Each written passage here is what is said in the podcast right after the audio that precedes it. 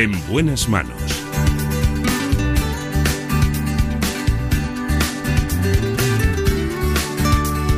El programa de salud de Onda Cero. Dirige y presenta el doctor Bartolomé Beltrán.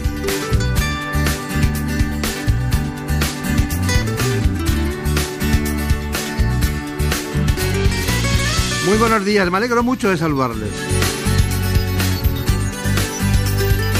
Aquí estamos en la producción Marta López Llorente. Y en la realización Nacho Arias. Nos proponemos hoy hablar con el jefe de la Unidad de Endocrinología y Nutrición del Hospital Ruber Internacional de Madrid. Se trata del doctor Gonzalo Martín Peña.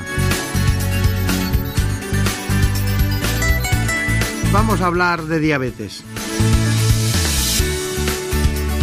Todo porque no queremos llegar a tener las complicaciones. 5 millones de personas en España sufren este proceso. Así que de entrada les propongo este informe. La diabetes es una enfermedad crónica que se produce cuando el páncreas no fabrica la cantidad de insulina que el cuerpo humano necesita. Existen dos tipos principales, el tipo 1 y el tipo 2, y la incidencia de ambos se ha disparado en las últimas décadas. Según los expertos, en el mundo hay más de 400 millones de personas con diabetes y cada 7 segundos muere alguien a causa de esta enfermedad. En nuestro país las cifras también van en aumento.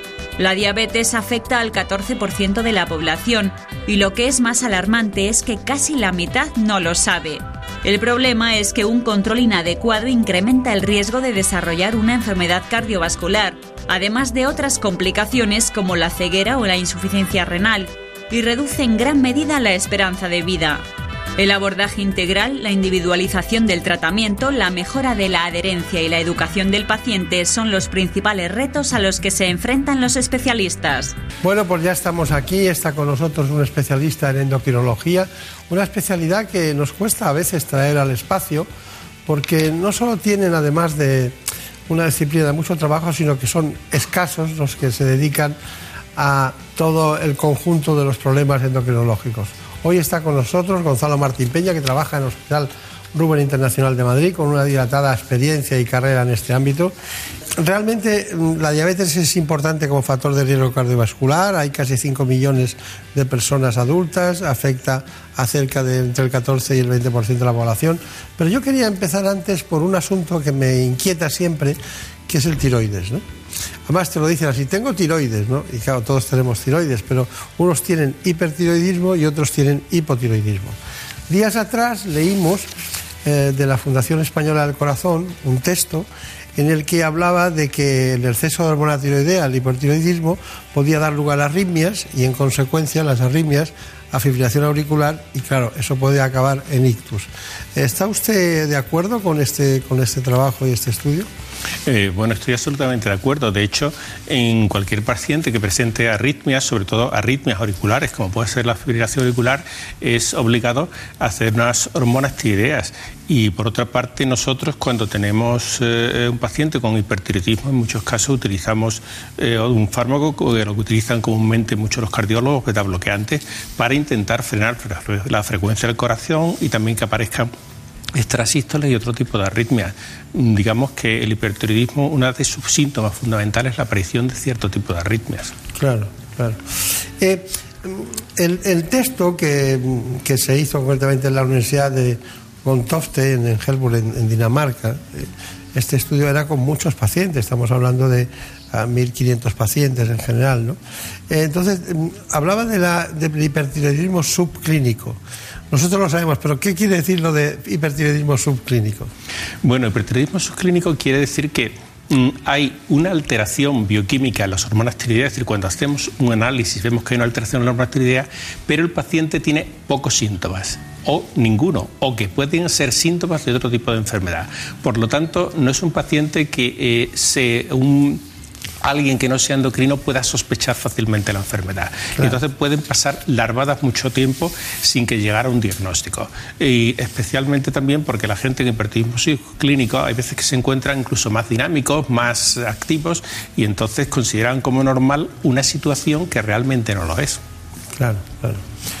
Ustedes, eh, vamos, usted es el responsable como jefe de la unidad de endocrinología y nutrición del Hospital Rubén Internacional. Eh, ¿Por qué siempre va unida la nutrición a la endocrinología?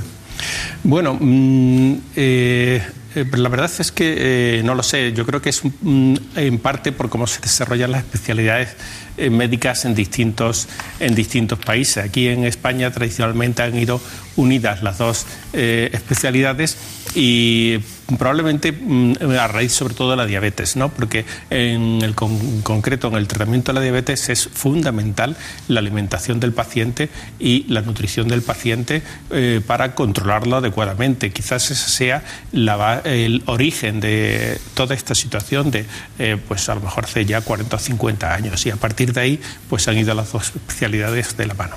Claro, claro, claro. ¿Dónde nació usted? Yo nací en Huelva. ¿En Huelva? Sí. Pero he vivido cada, mucho tiempo en Madrid, es donde más tiempo he vivido. No le pillaba, digo, será malagueño, pero no acababa sí, de... Sí, tengo una mezcla de acentos, porque viví mucho tiempo en Extremadura y entonces eh, tengo también acento un poco extremeño. Los extremeños son a veces muy fáciles de, comprender, vamos, de entenderles que son de allí y otros muy complicados. Sí. Bueno, Huelva. Bueno, ahí empezó todo, ¿no? Huelva. Pero bueno. Bueno, doctor Martín Peña, vamos a hablar de diabetes básicamente ahora, tenemos mucho que hablar de ella, y de obesidad. Bueno, la tradicional educación diabetológica, ¿no? Tanto la enfermería tiene mucho que, ver como la atención primaria, ¿no? Y, hay un punto en la, en la, diabetes que siempre, bueno, decimos que hay tres cosas que cuando uno es diabético de verdad hay que hacer, ¿no? Que es la dieta, el ejercicio físico y la insulina.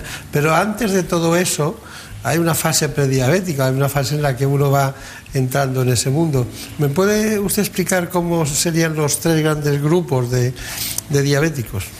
Eh, bueno, la diabetes, eh, hay varios tipos de diabetes. Fundamentalmente es la diabetes tipo 1, que es de los niños, que esta es una enfermedad que realmente no ha aumentado la frecuencia y es un, eh, afortunadamente no, está, no es muy frecuente. Y luego lo que nos preocupa realmente en la diabetes tipo 2 por el incremento enorme de la diabetes. Entonces, la diabetes es un proceso continuo en, el deterioro del metabolismo de la glucemia, en el que poco a poco el azúcar va subiendo en una persona. Entonces, hay una fase en la que eh, la subida de la glucemia no es tan eh, importante como para poder ser el paciente diagnosticado de diabetes, pero ya hay algunos trastornos que indican que ese paciente va a ser diabético si no se cuida adecuadamente. En esta fase, eh, muchos de estos pacientes que son obesos o que siguen una dieta inadecuada o que tienen poca actividad física, si se tratan adecuadamente, pierden peso, hacen una dieta correcta, incluso pueden revertir la situación y llegar a tener una situación prácticamente normal. Si, por el contrario, eso no se corrige a su debido tiempo, pues progresarán hasta desarrollar una diabetes que inicialmente a lo mejor no requiere tratamiento con insulina, pero que la mayor parte de los diabéticos que llamamos tipo 2, con el paso del tiempo, van eh, perdiendo efecto los fármacos que utilizamos y es necesario al final utilizar insulina. ¿Usted eh, está de acuerdo en la, en la utilización de la metformina preventiva, o sea, de eh, hacer ejercicio físico, llevar una dieta, tomar tomar metformina. ¿Está de acuerdo con eso? Sí, yo creo que eh, hay pocos fármacos que sirvan para prevenir la diabetes y uno de ellos es el, la metformina. Y desde luego en pacientes, sobre todo, que tienen eh, obesidad y que tienen lo que llamamos intolerancia a la glucosa, la metformina es de los fármacos que han demostrado que retardan la aparición de diabetes y entonces está justificado perfectamente utilizarlo. Y mm, de hecho yo creo que la mayoría de los médicos, los endocrinos actualmente, la utilizamos con bastante, con bastante frecuencia. Nosotros estamos con lo nuestro y hemos eh, hecho un ensamblaje de muchas cuestiones de endocrinología. Usted hace cierto tiempo y también en, lo que es sus, sus trabajos que incluyen las webs de Quirón Salud y concretamente de la, del Ruber Internacional, eh, hay un, un, trabajo de los riesgos de consumir comida basura o fast food. ¿no? ¿Me puede decir cuál es, primero, en qué consiste la comida fast food? Ya sabemos que es la comida rápida, pero ¿qué, es, qué características de, de nutrientes tiene que son tan perjudiciales? ¿Cuáles son los, las claves? Y lo segundo, eh, ¿cómo influye ese tipo de comida, que por un día no pasa nada, pero cuando son muchos años, durante muchos tiempos de vidas, trabajando y yendo a comer al mismo sitio o a cenar, acaban generando un problema de salud. ¿Nos puede indicar las coordenadas de ese asunto? Bien, eh, fast food es un grupo heterogéneo de, de alimentos que se caracterizan fundamentalmente por eh, ser ricos en, eh, en azúcares eh, o en sal o en grasa saturada o en las tres cosas simultáneamente. Y sin embargo aportan otros, menos, otros en menor cantidad otros nutrientes como pueden ser proteínas, vitaminas y algunos minerales. Como consecuencia de ello, estos, estos alimentos favorecen, por una parte, al tener unos carbohidratos, sobre todo eh, de absorción rápida, el desarrollo también de intolerancia a la glucosa, de, de, diabetes y de obesidad. Y al tener mucha grasa, por una parte, favorece la obesidad y las enfermedades cardiovasculares. Y al tener mucha sal, también favorece la hipertensión. En conjunto, estos alimentos lo que eh, producen una constelación de factores que muchas veces eh, eh, llamamos síndrome metabólico, que de hipertensión, obesidad, diabetes, que aumentan el riesgo de enfermedades cardiovasculares. Entonces, y obesidad también, claro. Entonces, mmm, por ello, esta fast food no es en absoluto recomendable como una forma de, de alimentación eh, regular. ¿no? Entonces, eh, digamos que intente, se debe intentar evitar en todo lo posible el tomar este tipo de, alimentos. Es muy curioso porque algunos estudios incluso demuestran que las personas que, que, practican ese tipo de alimentación pueden tener depresión. Ya sabemos que tienen alteraciones nutricionales importantes porque no tienen todos los componentes eh, de la dieta eh, que generan enfermedades cardiovasculares, di diabetes, obesidad y hasta síndrome metabólico, este tipo de patologías pero bueno, eh, queda, queda claro su preocupación por este tema porque influye sobre elementos que luego, sobre situaciones que luego le van a la consulta. De la obesidad podríamos estar hablando un siglo seguido y, y siempre se oyen cosas y todo el mundo se va con la moda o con lo, con lo que dicen los vecinos. Pero ¿qué es, lo que de, ¿qué es el gran error de la obesidad? El gran error que se comete públicamente en la sociedad. Y en segundo lugar, ¿qué, qué, qué recomendaciones haría usted de tipo de decir, bueno, para para afrontar la obesidad es fundamental estos, estos tres elementos, estos cuatro elementos. Aquello que no deberíamos olvidar. ¿no? Mm, bueno, yo, la obesidad es un problema porque eh, a diferencia de lo que ocurría hace a lo mejor 60 años, tenemos supermercados que están abarrotados de productos, eh, muchos de ellos con bastantes calorías, hipercalóricos, que favorecen la obesidad y además que están muy ricos. La industria perdón, alimentaria ha evolucionado. Eh, de tal forma que ha conseguido productos extraordinariamente atractivos para el consumidor.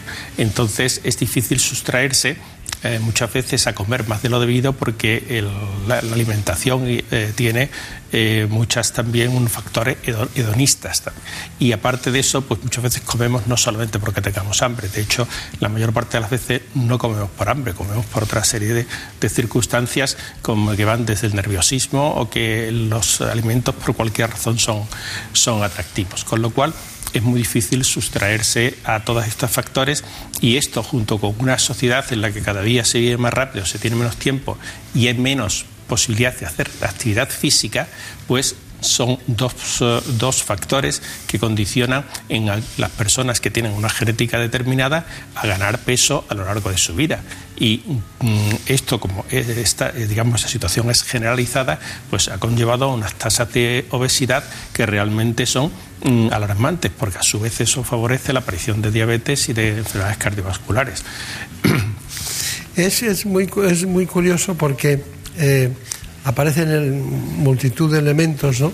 Y a lo mejor el elemento fundamental es psicológico, es ansiedad, es angustia, es depresión, es eh, sedentarismo, que es eh, muy frecuente, mucho más de lo que podemos pensar. Y la gente inicia muchas uh, cuestiones para solucionarla, pero no termina ninguna, ¿no? Y al final no sabe cómo está. Y, mm. y, y, acaba en el abandono y en el placer inmediato, que es lo que ocurre con más frecuencia.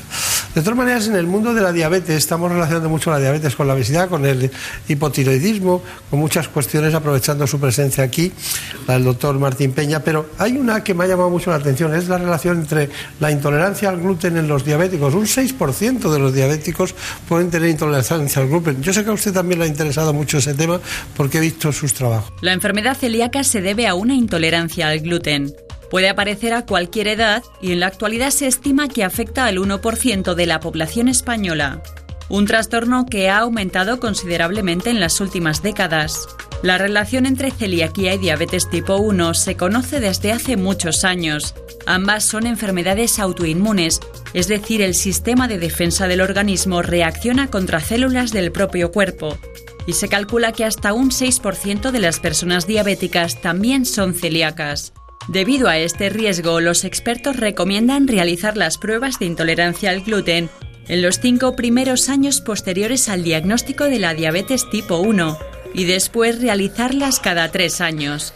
El diagnóstico precoz y un buen control de ambas patologías crónicas es importante para establecer un tratamiento adecuado, en el que la dieta sin gluten y baja en azúcar juega un papel fundamental para tener una buena calidad de vida. Bueno, muy interesante. ¿Qué le parece este tema?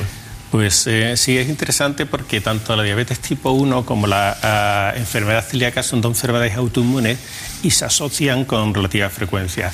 Entonces, en cualquier paciente con diabetes tipo 1 que tiene pues, ciertos síntomas digestivos, eh, es obligado eh, a hacer también un estudio para descartar enfermedad celíaca. Eh, eso por una, por una parte. Por otra parte, hay otro tipo de intolerancia al gluten que no es de origen autoinmune, sino que es porque mm, no se digiere bien el gluten en los alimentos y esta ah, situación eh, se llama intolerancia al gluten no celíaca y ha aumentado mucho en los últimos años. Eh, parece ser que los dos factores que han condicionado el aumento son por una, por una parte el uso de especies, digamos, mm, eh, nuevas de trigo, que son especies modificadas genéticamente, seleccionadas genéticamente, no son transgénicos, pero se han modificado genéticamente y parece ser que estos, eh, el gluten de estas especies de trigo es más inmunógeno y además se digiere peor. Y por otra parte, eh, creo que hay otro factor que también condiciona, es que es el proceso de panificación, porque últimamente la fabricación del pan se cuece durante poco tiempo y además se utilizan procesos de fermentación artificiales. La fermentación natural modifica el gluten de tal forma que lo hace más digerible y por otra parte la cocción en su tiempo adecuado hace también el pan más digerible. Nosotros no estamos hechos para tomar el trigo crudo, tenemos que tomarlo adecuadamente cocinado, pues sea eh, cociendo el pan, eh, tostándolo o haciendo un un bizcocho, pero no podemos tomar el, trigo crudo porque a la mayor parte de la gente no le sienta bien. Y el hecho de que muchas veces se tome pan que no esté adecuadamente cocido, pues eh, también puede desencadenar algunas veces síntomas. De hecho, se tolera mucho mejor el pan tostado que el pan, que el pan crudo. Está bien, está bien. Y bueno, y ahora está muy de moda en cualquier lugar poder llevarse la barra de pan de ese que se dice usted que se hace inmediatamente y no como se hacía tradicionalmente. Por eso está aumentando la intolerancia al gluten, sin duda. Son cosas curiosas de los avances de nuestra sociedad en todos los sentidos que nos llevan a que tenemos que van cambiando nuestra reacción de nuestro organismo ante esas adversidades. Adversidades que son ventajas de la, lo que es una supuesta calidad de vida en la inmediatez de las cosas, porque vas a poner gasolina y te puedes comprar una barra de pan, ¿no? Pero, en fin, de todas maneras nosotros nos llama mucho la atención que en torno a la diabetes hay mucha tecnología sanitaria. Se ha demostrado que conocer y controlar la diabetes es fundamental para mejorar la calidad de vida del paciente. Una buena gestión no solo disminuye las complicaciones de la enfermedad, sino que además reduce los costes asociados. En los últimos años, la tecnología se ha convertido en una gran aliada para los diabéticos, llegando incluso a evitar los molestos pinchazos para medir los niveles de glucosa. Además de las bombas de insulina, desde hace más de cinco décadas se trabaja en sistemas para evaluar la cantidad de azúcar en sangre de los pacientes de diabetes. Que tiene el tamaño pues, de una moneda, se pone a nivel del brazo y eh, la persona con diabetes, ya sea con el lector o bien recientemente también existe la aplicación para smartphones, entonces mediante el smartphone o bien mediante el lector eh, escanea y conoce en el momento exacto cuál es su nivel de glucemia, de glucemia. Un sistema que ya pueden usar incluso niños y embarazadas. Además, hoy en día existen aplicaciones móviles que permiten monitorizar y gestionar la enfermedad o incluso compartir los datos con la familia o el especialista. Está bien, hay mucha... Un día tenemos que hacer un programa monográfico dedicado a tecnologías sanitarias, concretamente en este mundo apasionante en el que hay expertos que indican por qué unas tienen ventajas sobre otras y al revés. En cualquier caso, siempre se busca la comodidad del paciente y la eficacia en lo que buscamos en la tecnología. Bueno, doctor Martín Peña, eh, hay dos cosas que quiero preguntarle desde el principio que hemos ido hablando. Los nódulos tiroideos, que le pueden llegar a usted como endocrinólogo, eh, ¿Por qué le llegan? ¿Por qué? porque un simple, un simple bulto, la gente tenía tendencia a ir a un cirujano. bien, lo que eh, ahora mm, se detectan muchos nódulos tiroideos porque Muchas veces eh, las personas pues se hacen eh, un tag de columna porque tienen dolores eh, cervicales o una resonancia y aparecen nódulos en el tiroides. Entonces, y en, estas, o también otras veces pues, se tiene que hacer una ecografía de cuello por cualquier razón y aparece un nódulo en el tiroides. Entonces, esto ha hecho que, mm, digamos, aumente mucho la frecuencia. Por otra parte, los aparatos de ecografía han evolucionado también y ahora son capaces de detectar lesiones muy pequeñas. Entonces, eh, mm, digamos que es frecuente, hasta un 10% de la población tiene nódulos tiroideos. Y, pero afortunadamente, la inmensa mayoría de los nódulos tiroideos son benignos. Eh, lo que ocurre es que como una pequeña proporción de ellos no lo son, conviene estar seguro de que no son malignos. Entonces, ocurre exactamente igual que con un nódulo en la mama. Un nódulo en la mama, en la mayoría de los casos, no es un cáncer, pero hay que estar seguro completamente de que no lo es.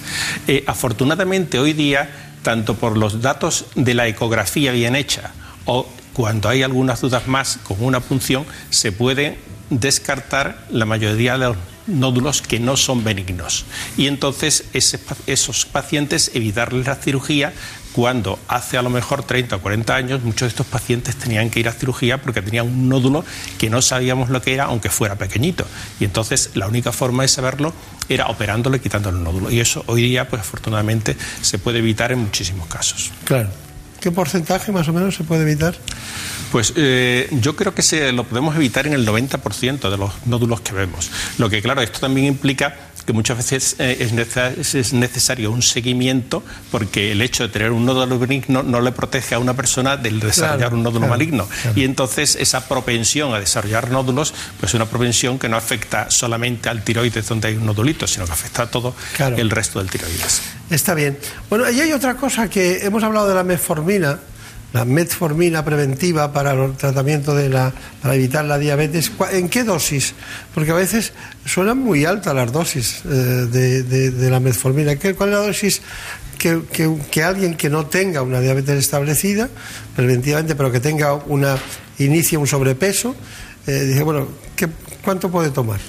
Bueno, la metformina es un fármaco que, eh, aunque la mayoría de las personas lo toleran bien, hay personas que no lo toleran también, especialmente si lo empiezan a tomar en la dosis plena de, golpe. La dosis ideal probablemente sean dos comprimidos de 850 miligramos al día, pero si una persona no tolera esa cantidad, pues a lo mejor con un comprimido, pues también puede tener un efecto beneficioso. ¿Cada 12 horas no te puede ser? Eh, sí, cada 12 horas. Las comidas, por ejemplo, desayuno y cena. ¿No da diarrea eh, ese tipo de.? Sí, efectivamente. Es el, es el efecto más común de la, de la meformina, dar diarrea, también muchos gases, hinchazón abdominal. Eh, hay personas que le producen también sensación de náuseas. Eso es lo más frecuente. Pero si se empieza a tomar poco a poco, dejando cierto tiempo, la mayor parte de la gente la, la acaban tolerando bien. Y otro problema también con la meformina es que si se combina con alcohol, eh, también produce mucho más síntomas que si se toma pues sin alcohol. Está bien. Bueno, estaríamos con usted todo el día, pasando aquí hablando de endocrinología. Siempre nos ha costado encontrar buenos endocrinólogos en el sentido de que sean capaces de hablar de todas de todo el abanico de patologías más frecuentes, pero este, insistiremos en ello. Así que muchas gracias por venir, muchos recuerdos a los compañeros de la unidad de endocrinología y nutrición del Ruber Internacional del Grupo Quirón, así que muchas gracias y hasta pronto. Muchas gracias a ustedes. Que tenga suerte. Gracias.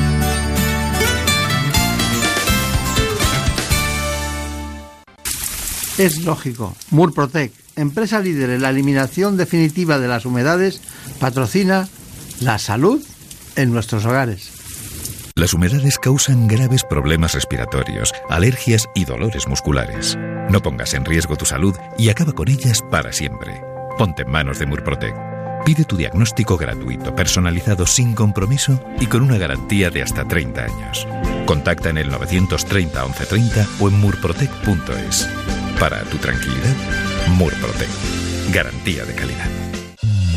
Noticias Domingo Noche. Laura Gil te resume la actualidad del día y te adelanta las noticias de la semana. Y aquí en nuestro país este domingo ha sido especialmente duro para los equipos de salvamento que operan en el estrecho. Onda Cero Almería, José Luis Villalobos. Nueva jornada negra en el... Otras noticias con Margarita Zavala. A estas horas siguen las labores de rescate. Avanzamos ya las previsiones informativas más destacadas de los próximos siete días. Agenda nacional con Juan de Dios Colmenero. De regreso De la Semana Económica con Ignacio Rodríguez Burgos. En la información económica la Y semana... adelanto de la agenda internacional con Ángel Gonzalo. Brasil pasa A las 11, Noticias Domingo Noche con Laura Gil. Te mereces esta radio. Onda Cero, tu radio. La ciudad perdida de Atlántida siempre ha sido uno de los enigmas más curiosos de la historia. Una leyenda de la que nunca se ha demostrado su existencia y que basa su historia en una ciudad sepultada bajo la terrible fuerza de los océanos. Hasta la fecha, nadie ha sido capaz de localizar una ciudad de la que incluso el mismísimo Platón hablaba maravillas. ¿Realidad o ficción? En La Rosa de los Vientos descubrirás todas las hipótesis sobre los misterios de la historia. Los sábados a la una de la madrugada y domingos a la una y media. En buenas manos. El programa de salud de Onda Cero. Dirige y presenta el doctor Bartolomé Beltrán.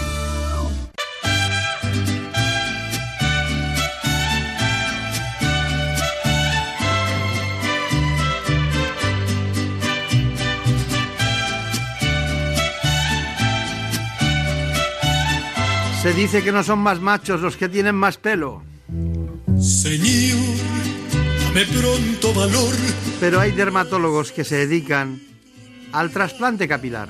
arrancar de mis ojos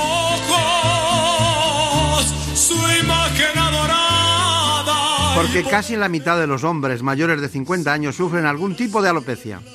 Y quitar de mis labios esa miel que me daba. Vamos a hablar con el doctor Eduardo López Brán. Es dermatólogo, trabaja en el Hospital Clínico de San Carlos y es el director de la clínica IMEMA, muy especializada en España y en el mundo en eso, trasplante capilar. Como una puñalada y no pude evitar que mis ojos lloraran y tener que dejar lo que yo más amaba. Yo sé que al recordarla me estoy haciendo daño y trato de olvidarla, pero sé que me engaño. Quisiera ya arrancarme este amor que me quema, que trata de matarme, que corre por mis venas. Yo te pido, Señor, que la saques de mi alma, dame pronto valor. Necesito olvidarla. Algunos quieren conocer las coordenadas básicas de lo que es un trasplante capilar. Nosotros hemos preparado este informe. En nuestro país cada vez más hombres tienen predisposición genética a quedarse calvos y también aumenta este fenómeno entre las mujeres. El reparto por comunidades es curioso. Los gallegos son los que menos riesgo tienen de perder el cabello y los castellano-leoneses los que más. Pero ¿saben que cada día perdemos entre 80 y 110 pelos? Hay muchos tratamientos para la calvicie, fármacos orales y tópicos, pero el trasplante capilar es el único definitivo. Anualmente se realizan cerca de 100.000 trasplantes en todo el mundo y en España se calcula que entre 3 y 5.000, aunque cada año la cifra va en aumento. Esta técnica es solicitada por muchos más hombres que mujeres. Eso sí, cada vez más mujeres deciden someterse a este tratamiento y representan entre el 25 y el 30% de las personas que se someten a un trasplante. Los nuevos procedimientos consiguen trasplantar los cabellos en menos tiempo, con más precisión y logrando unos resultados más naturales. Hoy nos acompaña un amigo de esta casa, el doctor Eduardo López Brán, que es un gran experto en alopecia y en el conjunto de dermatología más ortodoxa, pero sobre todo en este caso con él queremos olvidar aquel pelo de muñeca, ¿no? aquel trasplante, antiguo trasplante de pelo de muñeca, al actual del moderno trasplante folicular y también al mundo de los robots. No, no fue una casualidad que fuera precisamente la clínica donde él trabaja, la clínica IMEMA de Madrid, fue la primera en España en disponer de un sistema ARTAS, es un sistema que realiza trasplante robotizado. Bueno, es un gran experto, muy conocido en España y en el mundo, así que todo bien. Todo muy bien, estupendamente. No hay queja, cumpliendo años, pero bueno, afortunadamente con salud y con humor. Está bien. Yo no digo, no, sé si hay o no hay intrusismo en su, en su sector, en su área, pero debe haberlo, ¿no? Porque, porque además es un tema muy demandado. Una, prácticamente el 25-30% de las mujeres son las que consultan por problemas en relación con, con el pelo, ¿no? Eh, ¿cómo, ¿Cómo se vive este asunto? La alopecia es, sin lugar a dudas, un motivo muy frecuente de consulta al dermatólogo. En algunas épocas del año constituye el motivo más frecuente en hombres y mujeres que conlleva la pérdida de pelo. Claro. Indudablemente, esto conlleva que no nos veamos en muchos casos pues personas que al calor de las nuevas técnicas y los resultados tan eficaces que se obtienen en el momento actual con los tratamientos médico-quirúrgicos de la alopecia, pues hay algunas profesionales, entre comillas, que quieran rentabilizar esa ansiedad que causa este problema en los pacientes que la sufren. Pero el problema de la caída del pelo requiere un diagnóstico correcto por un dermatólogo experto y un tratamiento médico quirúrgico adecuado. Pero claro, cuando, cuando se pone una, en marcha una técnica específica, como es el caso del robot Artas, que ya va por, luego pasó a la segunda generación del robot, incluso a la tercera, ¿Ustedes en cuál están? Estamos en la tercera y a punto de tener la cuarta, porque la robótica es un gran aliado del dermatólogo. No hace los trasplantes, pero indudablemente nos ayuda a hacerlos mejor. Claro, claro. Pero digo yo que algunas cuestiones no requerirán solo la robótica, sino otros tratamientos que o la preparen o se prepare al paciente o no esté indicado. Indudablemente, esto es muy importante. En primer lugar hay que hacer un diagnóstico correcto. No todo el mundo puede trasplantarse. Un ejemplo de ello soy yo, y no todos los trasplantes son exitosos. Es necesario un adecuado diagnóstico, una adecuada selección del paciente, una correcta realización del trasplante y unos cuidados posoperatorios que, de hacerlos adecuadamente por el paciente supervisado por su dermatólogo, conllevarán una mejora del 25% en el resultado del trasplante. Claro, claro. Eh, cuando un, ejemplo de la contraindicación soy yo, ha dicho usted, cuando, claro, cuando a su consulta llega pues, una pareja o llega alguien dice, bueno, ¿cómo me va a solucionar a mí el problema si él eh, tiene unas serias dificultades, tiene una parte, la parte frontal que no, que no tiene el cabello que, que normalmente se considera normal, ¿no? Eso, ¿Eso se lo cuenta usted a los pacientes siempre, como lo ha dicho aquí? Afortunadamente antes era casi una pregunta en todas las consultas. ¿Y usted por qué no se lo hace? Si usted me ha recomendado a mí que haga un trasplante, ¿por qué usted, que tiene una alopecia visible, no se realiza un trasplante?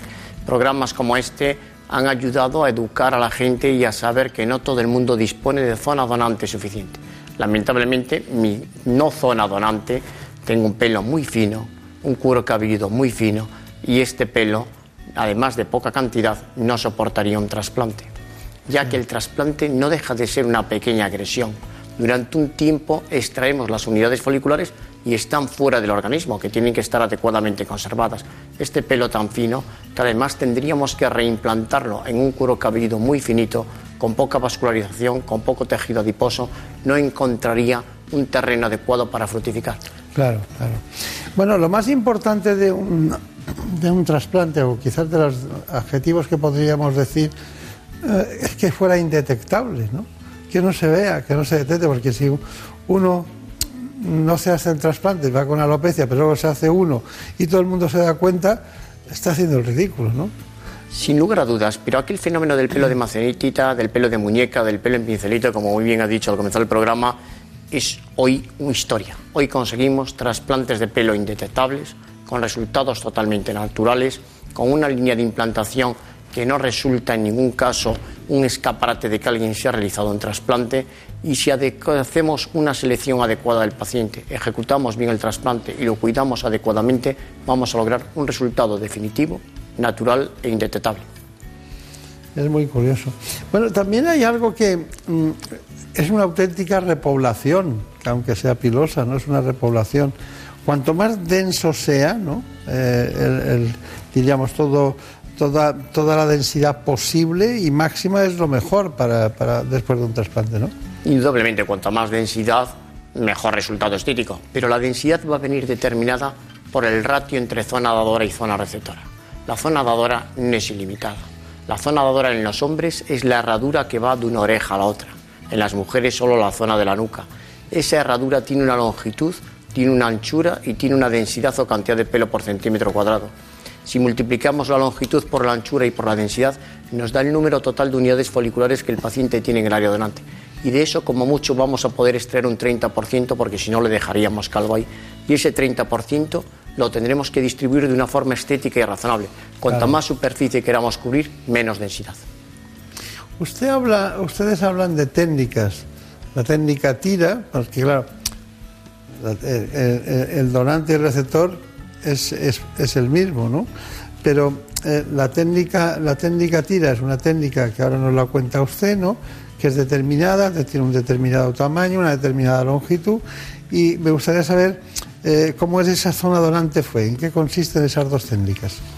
La técnica de la tira es una técnica que tiene ya muchos años, es una técnica más agresiva, consiste en la extracción de una tira, de una banda, de un uso de mayor o menor longitud, dependiendo del área donante del paciente, y de una anchura de generalmente de un centímetro y un centímetro y medio.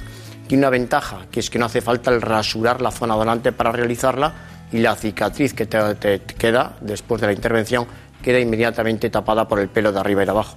La técnica FUE es la extracción una a una de las unidades foliculares. Ah, claro. son grupos, pequeños grupos. Efectivamente. Son unidades foliculares que tienen cada una de ellas uno, dos, tres o cuatro pelos, pero que la cicatrización va a conllevar que sea totalmente indetectable, que no haya cicatrices visibles en el área donante. Tiene la desventaja de que hace falta rasurar el área donante para realizar la intervención. Claro. Y, merece la pena, merece la pena tanto esfuerzo quirúrgico, diagnóstico, tratamiento, porque cuánto tiempo se emplea hasta que uno se presenta delante de sus amigos más íntimos normal. Bueno, la recuperación no tarda mucho. Indudablemente lo que más va a llevarse es el crecimiento del pelo que hemos rasurado. Aproximadamente en medio mes el pelo tendrá medio centímetro y el paciente siempre podrá alegar un cambio de imagen, eh, una opción personal. La recuperación de las costitas que quedan después de los lugares donde hemos hecho las incisiones y la recuperación de la inflamación o edema que se puede producir en la frente o incluso a nivel palpebral o de la cara, en 5 o 7 días estará totalmente recuperado. Bueno, está, está bien. Pero dígame, ¿cuáles son los factores externos que influyen en la caída del cabello? Pues indudablemente el principal factor que acelera la caída del pelo cuando ya está en marcha o la desencadena cuando está latente, es la ansiedad, el estrés, el desánimo, en fin, la sociedad actual que nos obliga a una vida realmente complicada para tener una buena salud. Claro, claro. O votar en las elecciones. Otro factor de estrés importantísimo. Va a ser un factor de estrés. Hay tanto donde elegir que es difícil. ¿eh? Va a ser difícil. Bueno, bromas aparte, me refería a que hay un componente androgénico, ¿no? Un componente hormonal, pero luego hay factores que influyen mucho lo que la gente parece difícil de creer, ¿no? Que por una por un estrés, ¿no? Por una situación eh, emocional importante como puede ser un divorcio o, trastornos de distinto tipo o la pérdida de un ser querido, que pasen este tipo de cosas, ¿no? Y son factores, los factores emocionales tienen un enorme impacto en, la dermatología en muchas enfermedades. La alopecia, sin lugar a dudas, es una de las enfermedades en que toda esa vida de estrés, de disgustos, de emociones de diferente tipo, porque hay emociones también positivas, hacen que esas personas que están predispuestas genéticamente para sufrir un problema de calvicie, pero a que a lo mejor no tenían una carga genética suficiente para que ese problema de calvicie se manifestase, en presencia de todos esos disgustos, empieza a caerles el pelo. Habría que poner una consulta de, expertos, consulta, para promover emociones positivas.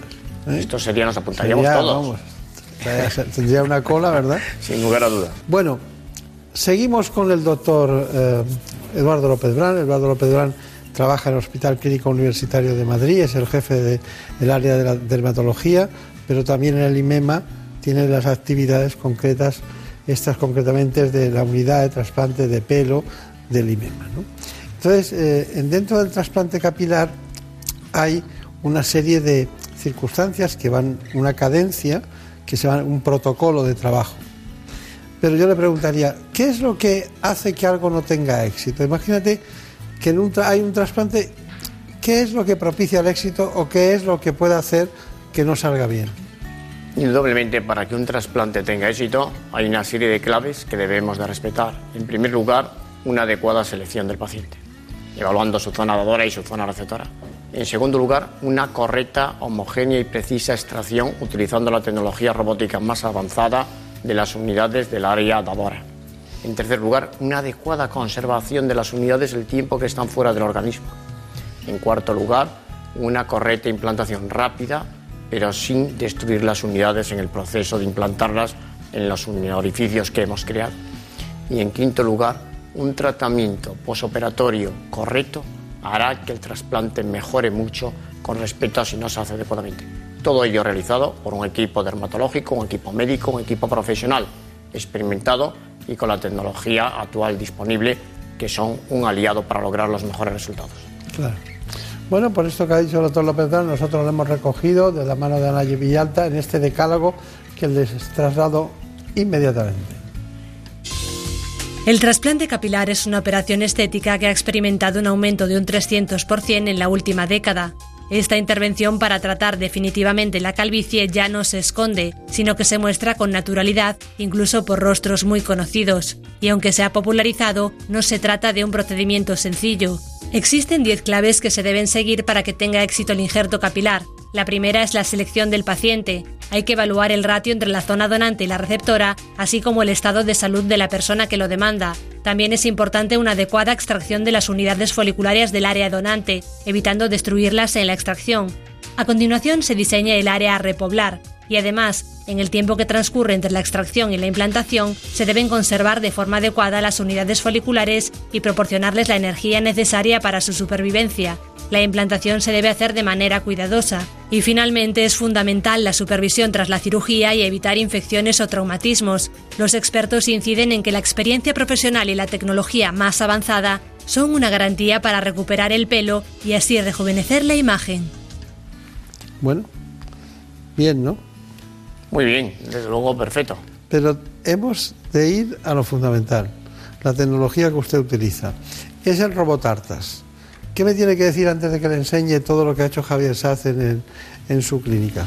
La robótica en el momento actual ha supuesto un avance muy importante en muchas áreas de la medicina, en la dermatología y en concreto en el trasplante, ayudándonos a hacer mucho mejor los trasplantes de pelo. ¿Y alguna dificultad especial, algo a tener en cuenta? ¿La preparación, algún elemento Indudablemente hay mejores candidatos y peores candidatos para la utilización de la tecnología robótica. Los pacientes con pelo liso y que tienen más color, más oscuro, son mejores candidatos. Cuando el pelo es canoso, tenemos que engañar al robot tiñéndole el pelo a los pacientes. Qué curioso, ¿no? Sí, porque las cámaras que lleva el robot, que son las que escanean el área creando unas imágenes digitales, leyendo toda esa serie de parámetros de número de unidades por centímetro cuadrado, de número de pelos por unidad, de profundidad, de longitud, etcétera, que transmite esa información al robot y esta a su vez la devuelve al brazo robótico para que proceda a la extracción. Al final ya vemos que es fundamental la indicación, el ver en qué caso, en qué caso utilizamos el robot Artas o quizás en qué, qué matices hay que darle para que él pueda solucionar el problema. ¿Se quejan de algo los pacientes, doctor López Durán? Los pacientes siempre quieren más. Han visto tantos anuncios, han leído tantas cosas que no son absolutamente ciertas, que creen que esto es muy sencillo, creen que esto es muy fácil creen que se puede lograr una repoblación absolutamente indefinida, una cantidad de pelo que siempre va a venir limitada por el área donante que tengamos. Ven los resultados de los famosos, que muchas veces no son ciertos. Uno los ve en la televisión y después los tiene enfrente en la consulta y se da cuenta que hay mucho decorado con esas microfibras que se llaman, pero el resultado real es muy bueno, pero no milagroso. Claro, claro, claro. De todas maneras, es, llama la atención, eh, de- de- cuando, cuando usted lo hace, lo hace con una soltura impresionante, el robot va estupendo y tal, pero bueno, hay que pinchar, como está anestesiado no le duele, claro. El disconfort es mínimo. La anestesia es una anestesia vibratoria, un pequeño tranquilizante por vía oral. El paciente está muy cómodo, muy relajado, son muchas horas de trabajo laborioso, pero yo tengo a gala que tanto yo como mi equipo, como el equipo que dirijo, trabajamos respetando el tema médico, el tema enfermero, el tema quirúrgico. Esto no es una factoría y me preocupa muy seriamente que la cirugía del pelo, al calor de la demanda que tiene, se banalice y se convierta en algo Esto lleva mensaje, ¿eh? Entonces, usted, no es usted es partidario de la indicación precisa en cada caso y la personalizada, la medicina personalizada. La indicación quirúrgica concreta, clara, en cada paciente según su patología. Pero hay muchos que van a algunos sitios, que no tengo nada contra los turcos, a mí me encantan los turcos y sobre todo las películas turcas me entusiasman. Pero lo cierto es que hay mucha gente que, utiliza franquicias o elementos determinados que, distorsionan la, la relación médico-paciente y provocan errores, evidentemente, porque no es pan para todos. No, y efectivamente es totalmente así. Y sobre todo que el paciente ha llegado a pensar que esto es algo a la carta. Y llega el paciente y digo, quiero 5.000 unidades. Eh, quiero que me ponga pelo en toda la cabeza. Hemos trasladado a los pacientes un mensaje que muchas veces no es correcto. Depende de muchos factores. Y en muchos sitios se hacen las cosas bien. España cuenta con magníficos profesionales. Es un país que lidera el tema de los trasplantes de pelo. Pero yo, desde los muchos años que llevo realizando esta cirugía, he superado ya la treintena, desde los muchos pacientes tratados día a día, estando con ellos día a día, con mi equipo, trabajando día a día, quiero llevar un mensaje de que estamos ante una intervención. Es una cirugía. Me parece muy bien. Cada vez más españoles viajan a Turquía para realizarse implantes capilares. Allí les cuesta la tercera parte que en nuestro país. Hay agencias que ofrecen paquetes con viaje, hotel, traductor, intervención e incluso visitas turísticas. En la actualidad son muchos los especialistas españoles que han denunciado casos de mala praxis en Turquía. Pacientes que llegan a sus consultas para solucionar infecciones, cicatrices o incluso pérdida de pelo en otras zonas porque tan importante como el trasplante en sí es el diagnóstico del paciente, el tratamiento médico y el seguimiento posterior como en cualquier intervención. Y es que a pesar de ser un tratamiento estético, hay que ponerse en manos de profesionales cualificados. Bueno, pues eso es lo que ha dicho usted, pero que nosotros hemos eh, matizado. Bueno, entonces, eh, me suena gallego usted, ¿no? Suena un tono de fondo gallego, ¿no? Llevo muchos años en Madrid, pero soy gallego. Nací en Lugo, estoy muy contento de estar aquí, pero los gallegos nunca echamos la llave del portón definitivamente. En la noble y leal ciudad de Lugo. En la noble y leal ciudad de Lugo, con una costa estupenda, con unos alrededores fantásticos, con una zona central de la ciudad. Que los romanos son muy listos. Muy listos. ¿Qué muralla han construido ahí? Sí, sí. Quizá los gallegos lo que no hemos sabido es aplicar el marketing de otras ciudades porque con la muralla que tenemos, patrimonio Nada, de la humanidad, hubiésemos tenido muchas es- más visitas. Es muy bonito, sí. Bueno, doctor López Brand, que tenga mucha suerte, muchas gracias. ¿Alguna conclusión especial que quiera hacer? Ya las hemos hecho todas, pero algún matiz que le... Yo agradecerle este programa que contribuye a difundir un mensaje cierto, positivo, a muchos problemas, a muchos pacientes afectos de alopecia en este país y en otros países, que es una preocupación que tienen los hombres y mujeres, que los dermatólogos disponemos de soluciones eficaces y de tecnología muy avanzada para devolverles una imagen capilar más rejuvenecida de acuerdo a las posibilidades de su zona de ahora, que se sientan mejor con ellos mismos, mejore su imagen y su autoestima. Y muchas gracias una vez más, doctor Nada. Beltrán, por invitarme.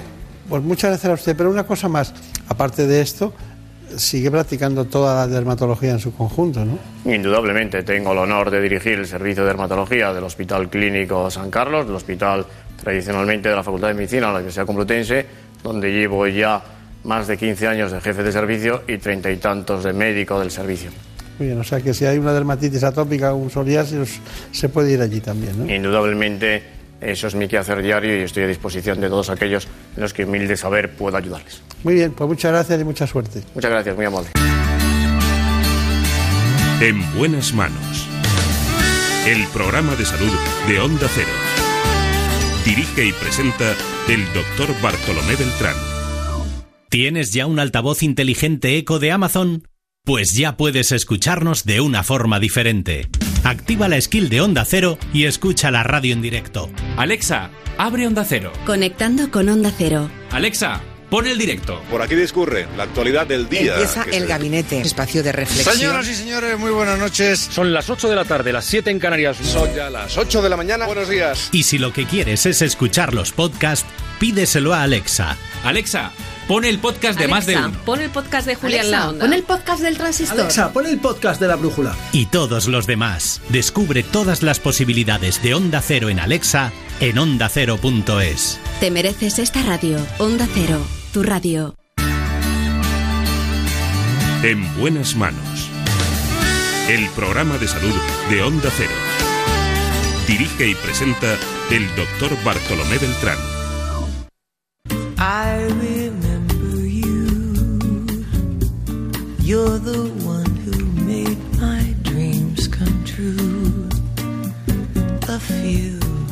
Les propongo estar informados y para ello es fundamental conocer cada hora lo que ocurre en España y en el mundo. Lo hacemos con nuestros compañeros de los servicios informativos.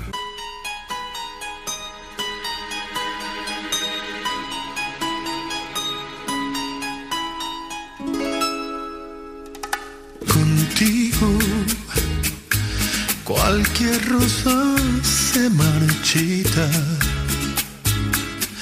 Sembraste la semilla del dolor.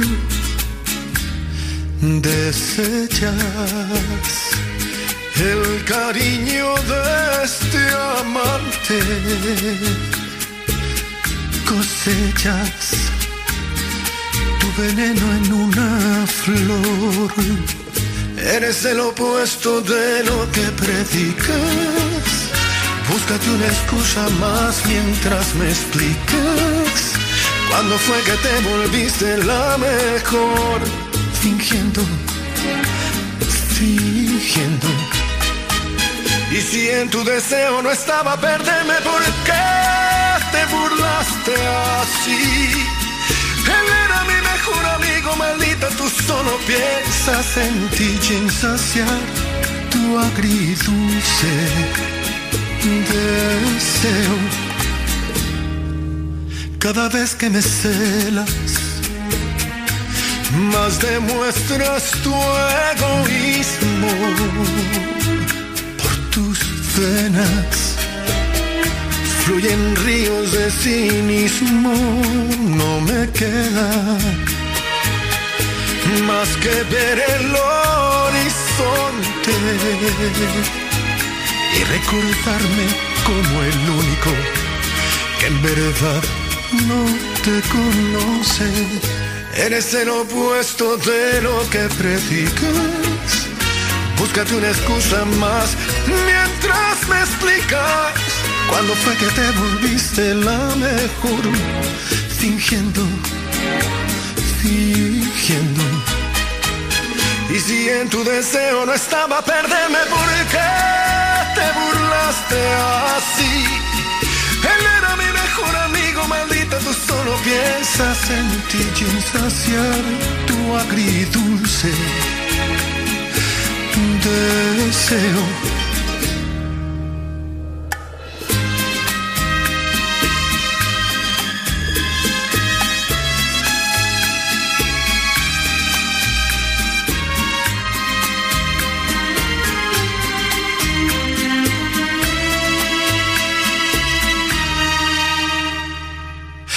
Eres el opuesto de lo que predicas. Búscate una excusa más mientras me explicas. ¿Cuándo fue que te volviste la mejor? Fingiendo.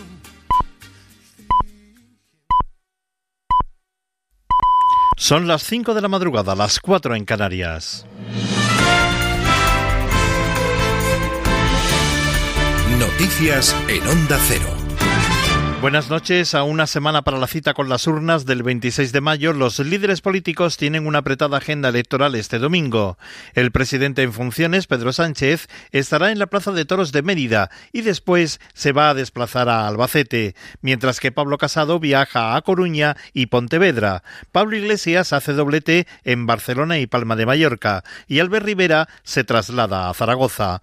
Por cierto, este domingo publica el periódico La Razón una entrevista con el presidente presidente del Partido Popular, Pablo Casado, donde asegura que en el año 2015 el partido perdió un pucho poder y nadie pidió explicaciones. Además, se muestra optimista ante las elecciones del domingo y ha querido zanjar el debate asegurando que Núñez Feijo está como presidente en Galicia hasta el año 2020 y que su mandato como presidente del partido es para cuatro años. También ha asegurado que no apoyará a un partido socialista que llama héroe a Josu Ternera ha añadido que su futuro no depende de mantener el gobierno en la Comunidad de Madrid y que el reto del Partido Popular es ganar al Partido Socialista tanto en votos como en concejales.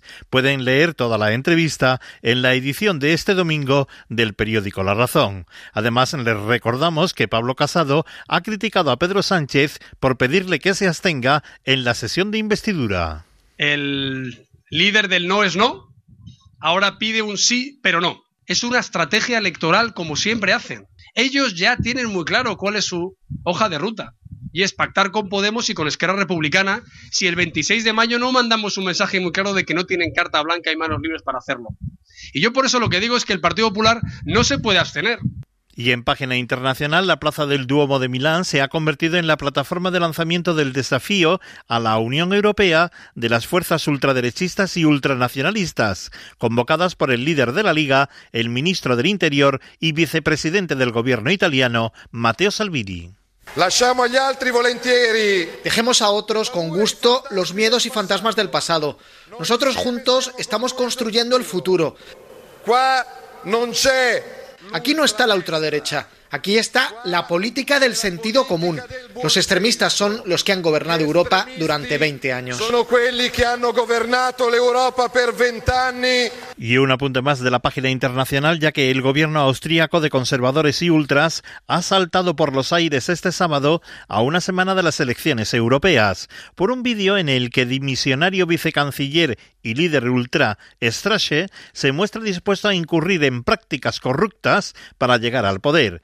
Por ello, Austria va a celebrar elecciones anticipadas después del verano, tras romperse este sábado la coalición de conservadores y ultranacionalistas. En la información deportiva, a falta de dos partidos que se van a disputar este domingo, concretamente el Real Madrid en Real Betis y el Eibar Barcelona, ha concluido la Liga de Fútbol en Primera División, que ha confirmado al Valencia como equipos Champions para la temporada que viene. La Europa League la van a disputar el Getafe, Sevilla y Español. El entrenador del Sevilla, Joaquín Caparrós, ha asegurado que no jugar su equipo a la Champions es una desilusión. Eh, aspirábamos a Champions, habíamos confesionado un equipo, creíamos en nuestro objetivo y el año que viene igual, o sea, la gente que venga al Sevilla ya sabe a lo que viene cuáles son los objetivos. Es una desilusión porque como se ha hecho una parte importante de la, la vuelta, cuando nosotros cogimos eh, retomamos y, dependíamos de nosotros, no lo he dicho, es una desilusión. El Girona ha confirmado que baja a la segunda división. Los resultados han sido Getafe 2, Villarreal 2, Valladolid 0, Valencia 2, Sevilla 2, Atlético de Bilbao 0, Español 2, Real Sociedad 0, Celta 2, Rayo Vallecano 2, Alavés 2, Girona 1, Levante 2, Atlético de Madrid 2 y Huesca 2, Leganés 1. En segunda división los resultados han sido Alcorcón 0, Extremadura 1 y Elche 3, Tenerife 0. Y en la final de la Champions femenina, el Olympique de Lyon ha derrotado por 4 goles a 1 al Barcelona en el partido disputado en Budapest. En la agenda de este domingo viviremos la final de la Euroliga de baloncesto que van a disputar el EFES de Turquía frente al CSK de Moscú a las ocho y media de la tarde en Vitoria y a las cinco y media jugarán el Fenerbahce y el Real Madrid por el tercer y cuarto puestos. las noticias en Onda Cero vuelven a las 6 de la madrugada, madrugada, las 5 en Canarias y siempre actualizadas en nuestra página web ondacero.es. Síguenos por internet en ondacero.es.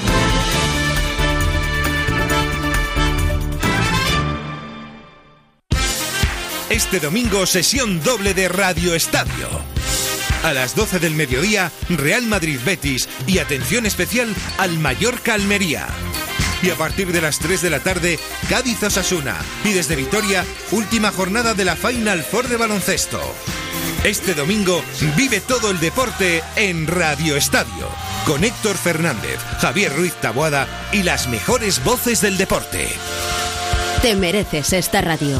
Onda Cero, tu radio.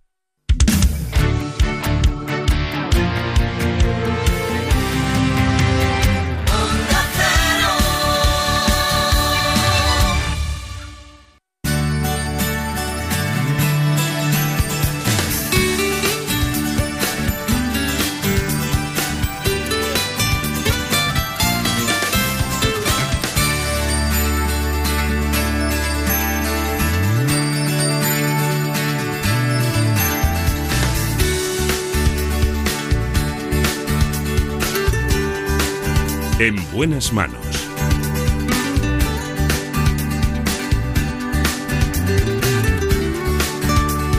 El programa de salud de Onda Cero.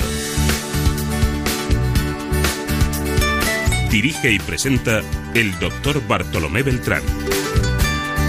Atravesamos el ecuador del programa y nos vamos a dos conceptos fundamentales en la vida de muchos hombres y mujeres. Vamos a hablar con la doctora Concepción de Lucas, que es ginecóloga del Hospital Quirón Salud de Pozuelo. Porque nos interesa la ginecología en las adolescentes.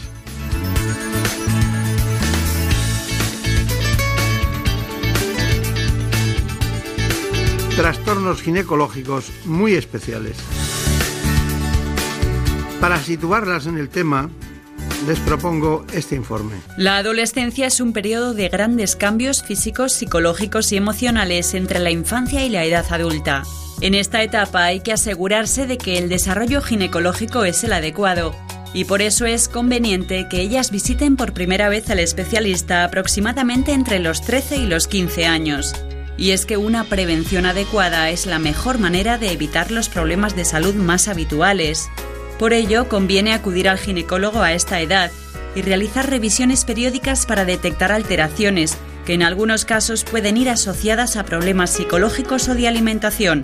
Además, esta fase coincide con el inicio de la fertilidad y es cuando se consolidan la mayoría de hábitos de salud, por lo que las pacientes reciben toda la información necesaria en materia de contracepción y sexualidad. Bueno, pues eh, hoy tenemos un día muy especial porque, claro, queremos tratar un asunto que normalmente es de personas que suelen estar en este instante eh, durmiendo, ¿no? Adolescentes, adolescentes. Otras no, porque se les ha ido la noche, o quizás algunas eh, están pendientes de este espacio como cualquier otro segmento de edad. En cualquiera de los casos, hoy está con nosotros la doctora Concepción de Lucas, que es una experta ginecólogo en este ámbito, en el ámbito de los adolescentes, mujeres adolescentes. Ella trabaja en Pozuelo, en el Hospital Quirón Salud de Madrid, Pozuelo. La última vez eh, nos generó cierta expectación, la última vez que vino, estuvimos hablando de estos asuntos porque eh, se había tratado poco en, la- en lo- en el mundo audiovisual. Siempre se tratan temas puntuales, pero no todos en conjunto. Vamos a intentar dar un repaso por las distintas patologías. Yo siempre preguntaba, ¿cuál es la causa más frecuente de consulta al ginecólogo? Dice, los trastornos menstruales. ¿Pasa también en la Sí, adolescencia? efectivamente. Al fin y al cabo, en la adolescencia, yo siempre digo que son, eh, van a ser las, las mujeres del mañana. Entonces, las, eh, realmente los problemas que en ellas eh, encontramos son exactamente igual que en la, en la mujer adulta. Y que son reglas muy abundantes, poco abundantes, lo más frecuente, reglas que tienen prácticamente en un mes dos veces de menstruación. ¿Cómo es este asunto? Hombre, realmente lo que consultan eh, cuando vienen suelen ser trastornos por exceso. Eh, me refiero con ello, pues que lógicamente sean más abundantes o que le vengan más de una vez a- al mes o que viniendo una vez al mes bien les viene con mayor cantidad y además, pues por supuesto que sean eso dolorosas. ¿Y cómo vienen? ¿Vienen solas? ¿Vienen acompañadas? No, en principio se suelen venir con la madre.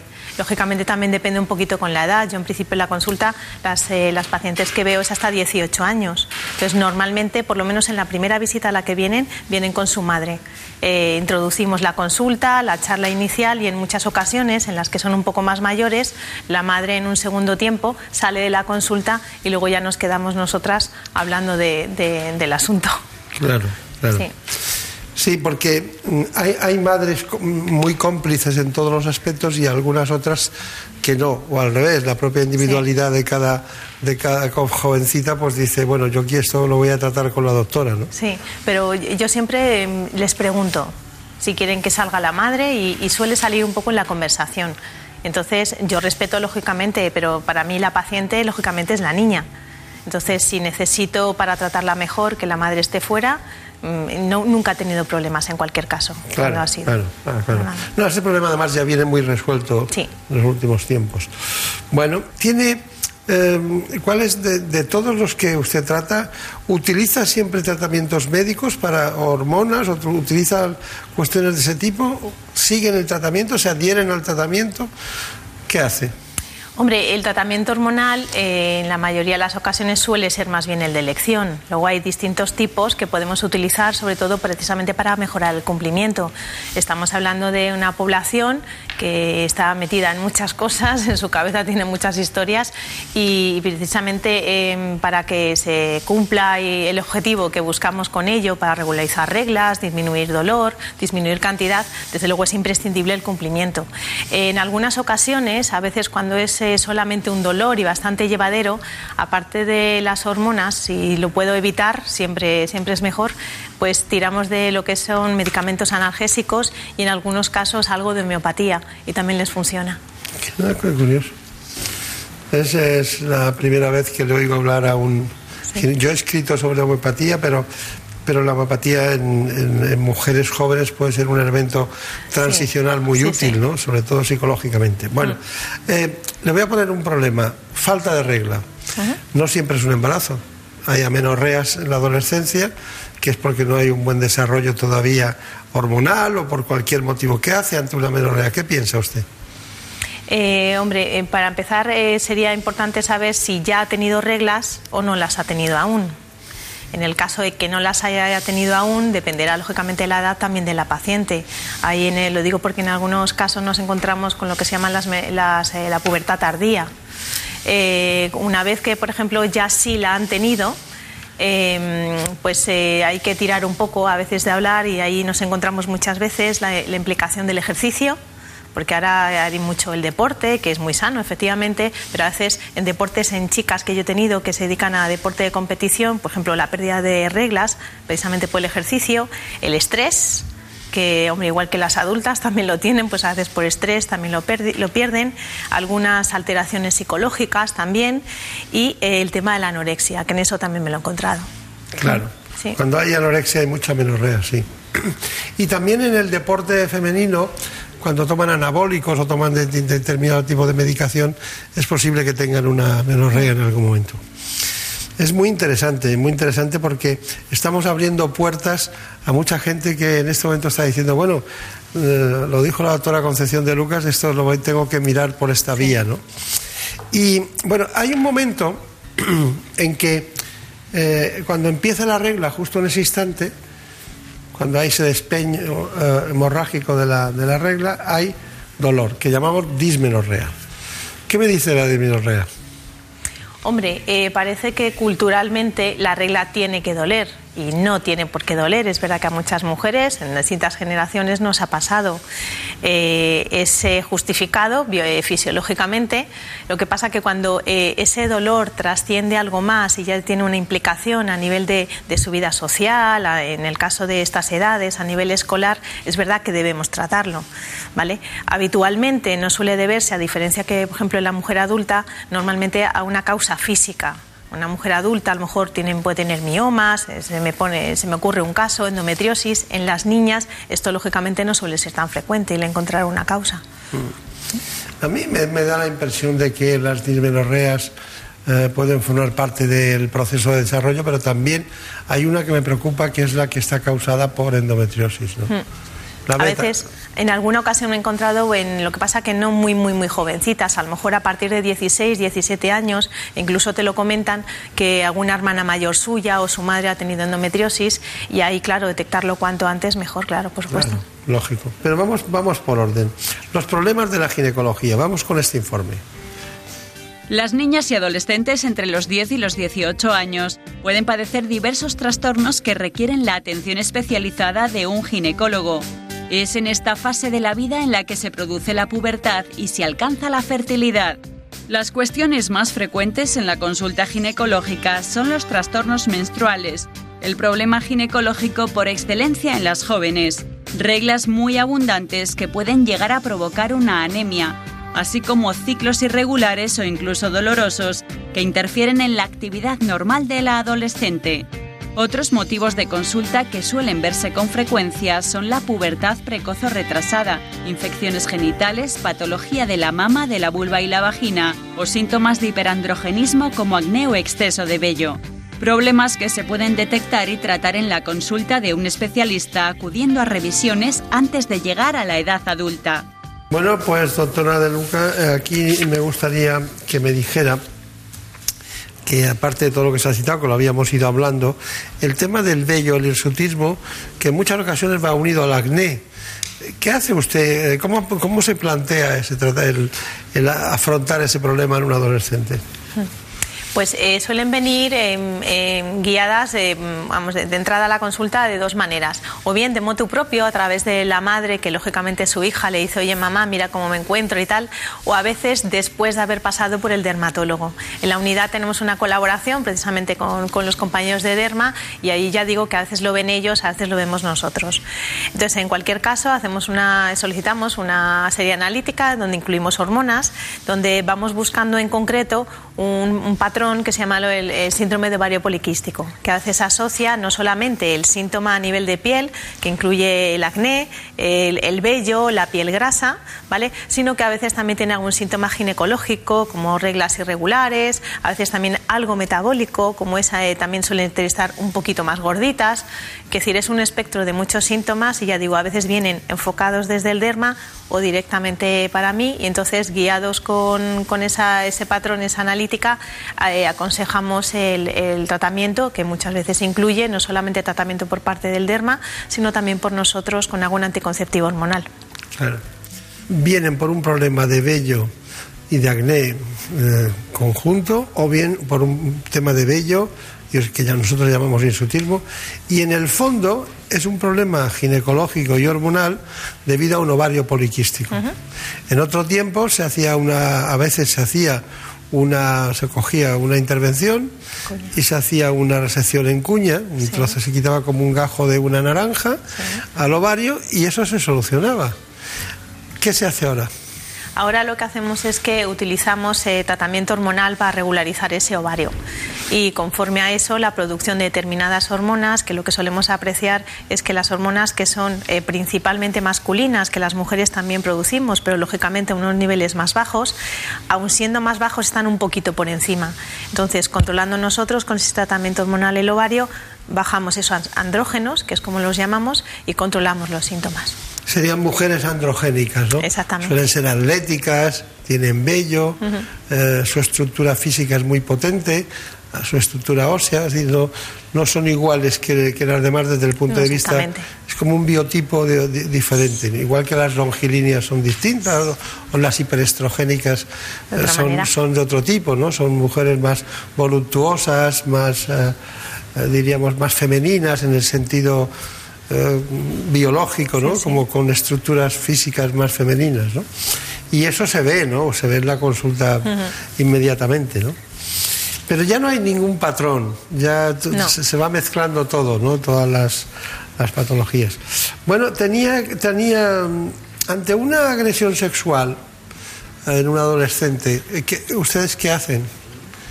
Un abuso sexual, una agresión, ustedes que también ocurre en adolescentes, ¿les llega alguna cosa a la consulta? A nosotros en, en nuestro centro directamente, justo después de la agresión, no, porque esto normalmente a día de hoy está como muy estandarizado, hay determinados hospitales, por ejemplo el Hospital de la Paz suele ser un poquito referencia en estos casos, pero no solo adolescentes, sino también en mujeres adultas, donde debe acudir un forense para eh, recoger determinadas pruebas, al margen de luego hacer una profilaxis antibiótica, de embarazo y demás.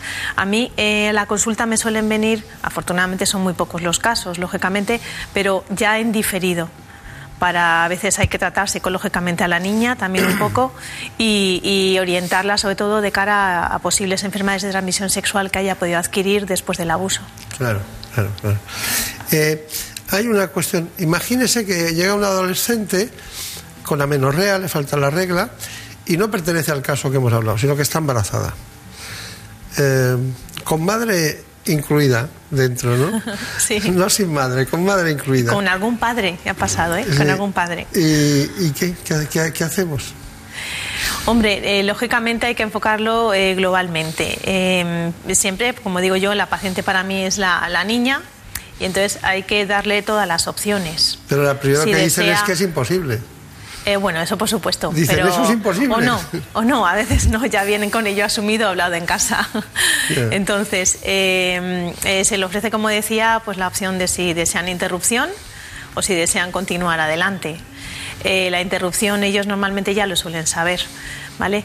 Eh, y además eso hay que vehiculizarlo a través de determinados centros que igualmente están autorizados. Nosotros en nuestro hospital no estamos autorizados para hacer interrupciones, pero sí las orientaríamos dado el caso. Y en el caso de que por el contrario considere- consideren el continuar el embarazo, en ese sentido pues el, eh, yo en concreto suelo llevar los embarazos de las, de las niñas. Está bien, en los adolescentes, está bien. Eh, bueno, vamos ahora con las enfermedades de transmisión sexual y el virus del papiloma humano. Vamos con este informe. En los últimos años, las enfermedades de transmisión sexual han aumentado considerablemente entre los más jóvenes. Los españoles no parecen ser muy conscientes de la importancia de la prevención y temen más a un embarazo que a contagiarse de una de estas enfermedades. Las estadísticas indican que los jóvenes de entre 15 a 24 años ignoran las consecuencias que puede suponer contraer el VIH u otras patologías más comunes, como la gonorrea, la sífilis, la hepatitis C, el herpes genital o las infecciones por el virus del papiloma humano. Este virus se transmite por contacto sexual con o sin penetración y es de fácil transmisión. Es más común de lo que todos pensamos y se estima que el 80% de las personas sexualmente activas contrae uno o varios tipos de VPH a lo largo de su vida. Aunque la mayoría de estas infecciones desaparecen por sí solas sin causar problemas, vacunarse contra este virus puede ayudar a prevenir problemas de salud. Y no es una prevención gratuita, ya que uno de cada cuatro jóvenes está en riesgo de padecer alguna enfermedad de transmisión sexual antes de acabar el bachillerato. Bueno, pues eh, nos tiene que contar algo de este asunto. ¿Qué piensa de este asunto, del virus del papiloma humano y de las enfermedades de transmisión sexual? Dígalo, dígalo, dígalo lo que... Pues para mí yo considero que es uno de los problemas más importantes que tenemos ahora socialmente. Eh, es cierto que culturalmente vamos cambiando las ideas, las ideologías y el tema de la promiscuidad es algo muy relevante. Eh, en ese contexto yo cuando vienen las niñas eh, siempre les comento, eh, siempre, siempre, siempre, independientemente que vengan por otro motivo y haya que utilizar hormonas, utilizar siempre el doble método, la importancia del preservativo, ¿vale? Porque a veces les comento que lo de menos es un embarazo, ¿vale? Pero lo peor son las infecciones. En el tema de las infecciones no digo las banales, sino las de transmisión sexual, que incluso pueden tener repercusión para ellas en cuanto a salud, que es el caso del, HPV para el tema del cáncer de cuello, de útero, o incluso eh, puede ser de vagina, vulva, incluso eh, que se ha visto implicado en los cánceres orales, de garganta y demás, Eh, así como otras, como puede ser la clamidia, gonorrea y demás, que se está viendo que se está incrementando en cuanto a porcentajes y que no solamente es el mero hecho de tenerla, padecerla en el momento y ya está, sino cuando pasa, que llamamos de manera subclínica, sin ser muy claro el síntoma y que puede repercutir a nivel luego de sus trompas por infecciones internas que se desarrollan en esas trompas, eh, hacerlas que se obstruyan y luego de cara a su etapa adulta, cuando consideran quedarse embarazadas, pues nos encontramos con un problema de fertilidad. Claro. la obstrucción de las trompas es una de las causas precisamente de esterilidad y sobre todo si son bilaterales, ¿no? Bueno, porque no con una obstruida se pierde la mitad de las posibilidades y con las dos todas, ¿no? Bueno, eh, ¿Y, y, y vacu- vacunaría a las adolescentes de, Sí, de- siempre a día de hoy en, en la Comunidad de Madrid, hablamos que es donde yo me encuentro, está incluido dentro del calendario vacunal. ¿vale? Eh, podríamos mencionar la peculiaridad de que a día de hoy nosotros no tenemos incluido el tratamiento, vamos, perdón, la vacuna para los niños, para los varones, ¿vale? y algunos países de nuestro entorno sí que lo tienen incluido. Eh, de hecho, la Asociación Española de Pediatría ha hecho esa recomendación, que imagino que estará en estudio, y algunos eh, hemos hecho ya el vacunar a nuestros hijos también. Claro, claro, claro. Bueno, son muchas cosas que quedan claras. Ahora vamos con una que son los anticonceptivos, que diríamos sería el tratamiento estrella dentro de lo que utilizan más ustedes. Vamos con este informe.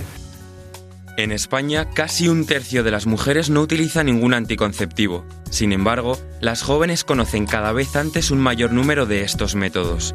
Ellas demandan sobre todo el consejo de los profesionales sanitarios, pero también de familiares, de los medios de comunicación o de las redes sociales, aunque estas últimas fuentes normalmente son menos fiables. Además, se estima que el 30% de las mujeres en edad fértil ha tenido que tomar en alguna ocasión la píldora del día después, lo que demuestra una falta de información sobre anticoncepción. Y es que cada año en nuestro país se producen cerca de 30.000 embarazos no deseados en menores de 20 años. Por ello, es esencial que exista información fiable de los diferentes métodos anticonceptivos y un fácil acceso a ellos. Bueno, esta información es eh, clara, concisa, pero quiero poner en valor sobre todo a Ignacio Díez, que se acaba de incorporar eh, como parte del equipo y este su primera aportación ha sido precisamente este trabajo. Así que bienvenido a Ignacio Díez y, y seguimos con la doctora, con la doctora de Lucas, que Concepción de Lucas tiene una dilatada experiencia en esto que ella ha elegido. Quizás eh, le llegó porque alguien tenía que dedicarse a esa área. ¿Cómo fue? ¿Fue una elección o fue una...? una... Fue más bien una lección, es una población que a mí me gusta, las Sí. niñas.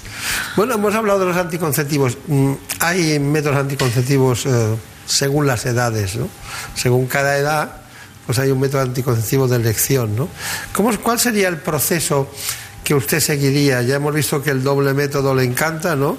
Anticonceptivo más preservativo, con lo cual paralizamos el ovario por una parte y evitamos las infecciones por otro, con lo cual está perfecto.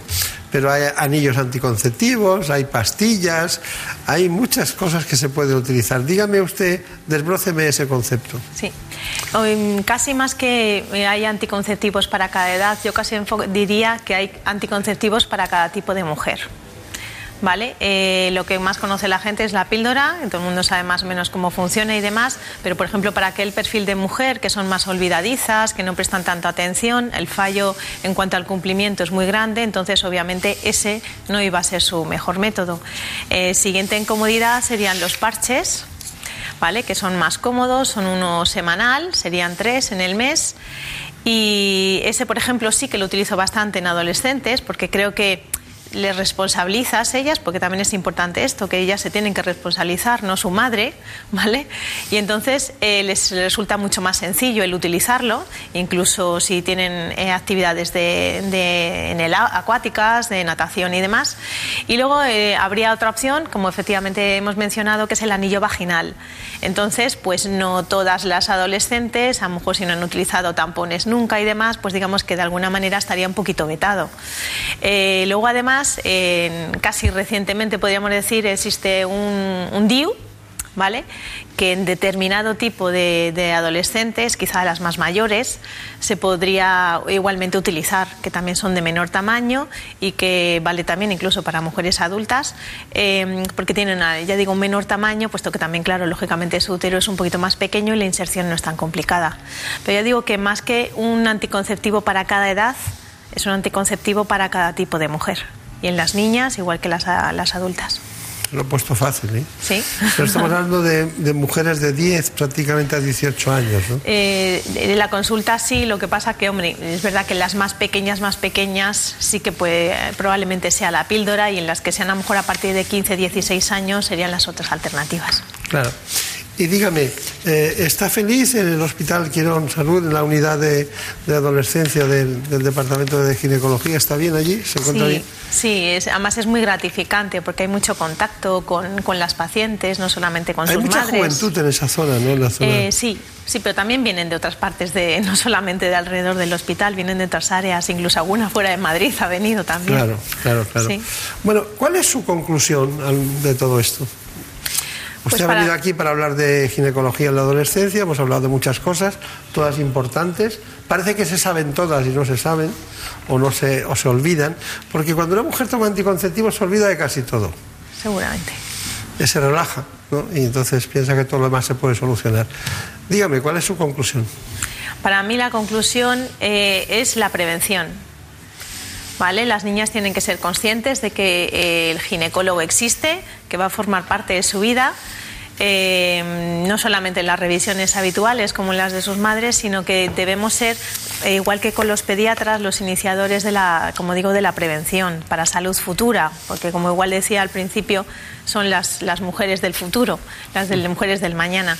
Y entonces inculcarles eh, de alguna manera no solamente solucionarle problemas, sino también la, eh, la prevención, como decía, de infecciones, de su futura fertilidad, de hábitos saludables, eh, el tema de las drogas, alcohol que no hemos mencionado, también se puede incluir, temas eh, alimenticios, en fin.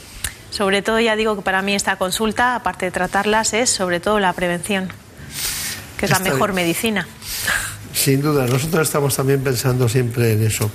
Eh, le voy a regalar hoy este libro eh, que tardé mucho en hacerlo, casi ocho años, y viene el síndrome de Raynaud. ¿Ve usted muchas mujeres que tienen las manos frías, que, Algunas, pero pocas.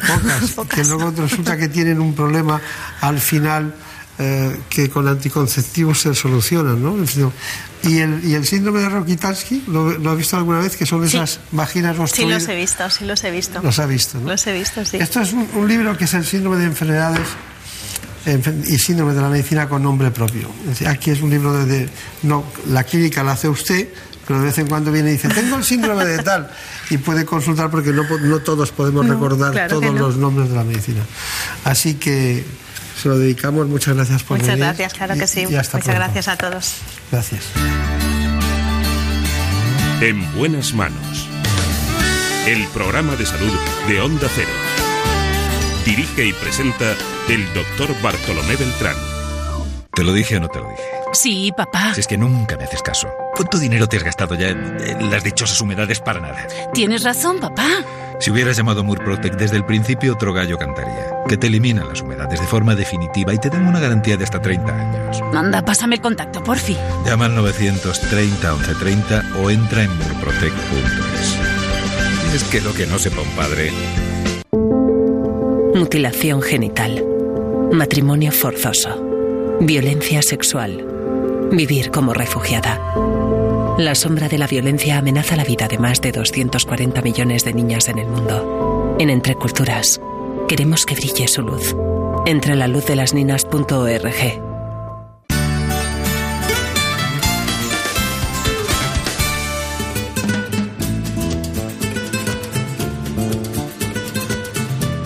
Ha llegado el momento de conocer lo que publican nuestros compañeros de La Razón en ese suplemento de A tu Salud.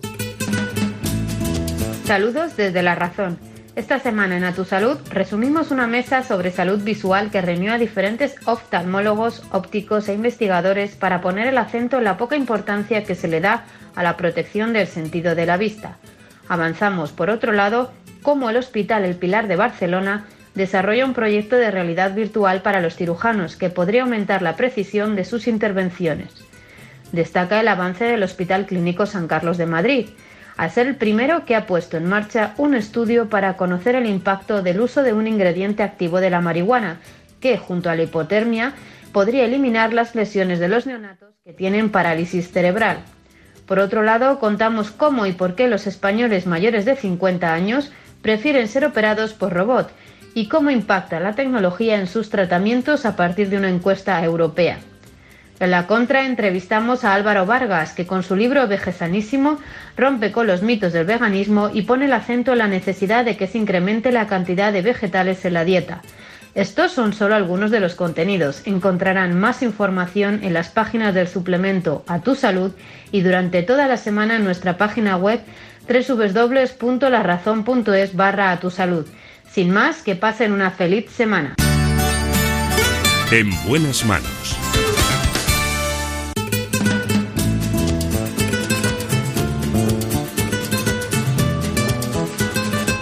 Y ahora, como siempre, desde la redacción, esta vez de Gaceta Médica y El Global, Carmen López nos cuenta lo último en la actualidad sanitaria. Las enfermedades infecciosas, la prevención de algunas de ellas y el diagnóstico y tratamiento para otras muchas enfermedades son los temas clave que abordan esta semana Gaceta Médica y el Global, además de todo lo que ocurre en el escenario europeo en materia de elecciones. Esta semana en concreto Gaceta Médica destaca las claves de un Congreso Nacional que va a tener lugar en Madrid. Se trata del encuentro anual de la Sociedad Española de Enfermedades Infecciosas y Microbiología Clínica. Su presidente, José Miguel Cisneros, nos habla de los ejes que centrarán este conclave. El mundo se enfrenta a múltiples problemas de salud. Estos van desde brotes de enfermedades prevenibles mediante la vacunación como el sarampión o el aumento de los casos de las resistencias a los antibióticos. Unos desafíos claros para la OMS y que anticipan la necesidad de que existan profesionales formados adecuadamente. En nuestro país, para que se hagan una idea, los especialistas que tratan estas enfermedades infecciosas no cuentan con una especialidad reglada, es decir, no reciben formación MIR. Por ello, esta es la principal reivindicación que hacen estos especialistas. Como explica Cisneros en su entrevista con Gaceta América, los ciudadanos españoles tienen derecho a tener infectólogos, al igual que ocurre en Europa, que sí que existe esta especialidad. Europa, de hecho, ya avisó a España de esta necesidad, ya que las enfermedades infecciosas van en aumento y suponen una gran amenaza. Y de estas enfermedades nos vamos a las vacunas. El Global recoge una iniciativa impulsada por la Fundación Gaspar Casal y GSK, que han presentado un libro de vacunas, política y salud pública, donde los expertos instan a impulsar la visibilidad de estos medicamentos. Un libro que llega en un momento particularmente oportuno debido al cierto auge del movimiento antivacunas. Varias son las posibles medidas para hacer frente a la desafección por las vacunas, desde la obligatoriedad de algunas de ellas hasta medidas fiscales, como ocurre en países como Australia, pasando por la pedagogía y por actuaciones coercitivas contra la información falsa. Dicen los expertos en salud pública que eh, las vacunas necesitan una vida pública. Cambiamos de asunto y nos vamos a la genómica. Y es que el 90% de los españoles muestra una alta predisposición a someterse a una prueba genética para calcular los posibles riesgos de salud en el futuro con mayor precisión, mientras que los alemanes se muestran más incómodos con estas herramientas. Así se recoge en el informe de salud 2019 desarrollado por el laboratorio farmacéutico Estada. Según el análisis, España es el país con mayor nivel de conocimiento en fármacos genéricos, seguidos por Italia, Francia y Bélgica. Sobre las nuevas tecnologías también ahonda este estudio que avanza que el 56% de los europeos se sometería a una cirugía con el doctor robot y el 54% visitaría a su médico de cabecera a través de una webcam. Cerramos este repaso semanal con el Congreso de Medicina General y Familia de la Sociedad Española de Médicos Generales y de Familia, un encuentro donde se ha presentado la primera guía contra los bulos en atención primaria, un documento que recoge un conjunto de recomendaciones para los médicos que pueden disfrutar eh, en la consulta estos mensajes falsos que les llegan a diario. La alimentación, las vacunas y el cáncer son los temas sobre los que circulan el mayor número de noticias eh, falsas. Frente a esta desinformación, los médicos plantean la posibilidad de recomendar páginas web avaladas desde el punto de vista científico. Un Congreso Nacional, por cierto, que se celebra en Santiago de Compostela y que supondrá una inversión de 3 millones de euros. En buenas manos el programa de salud de Onda Cero. Dirige y presenta el doctor Bartolomé Beltrán.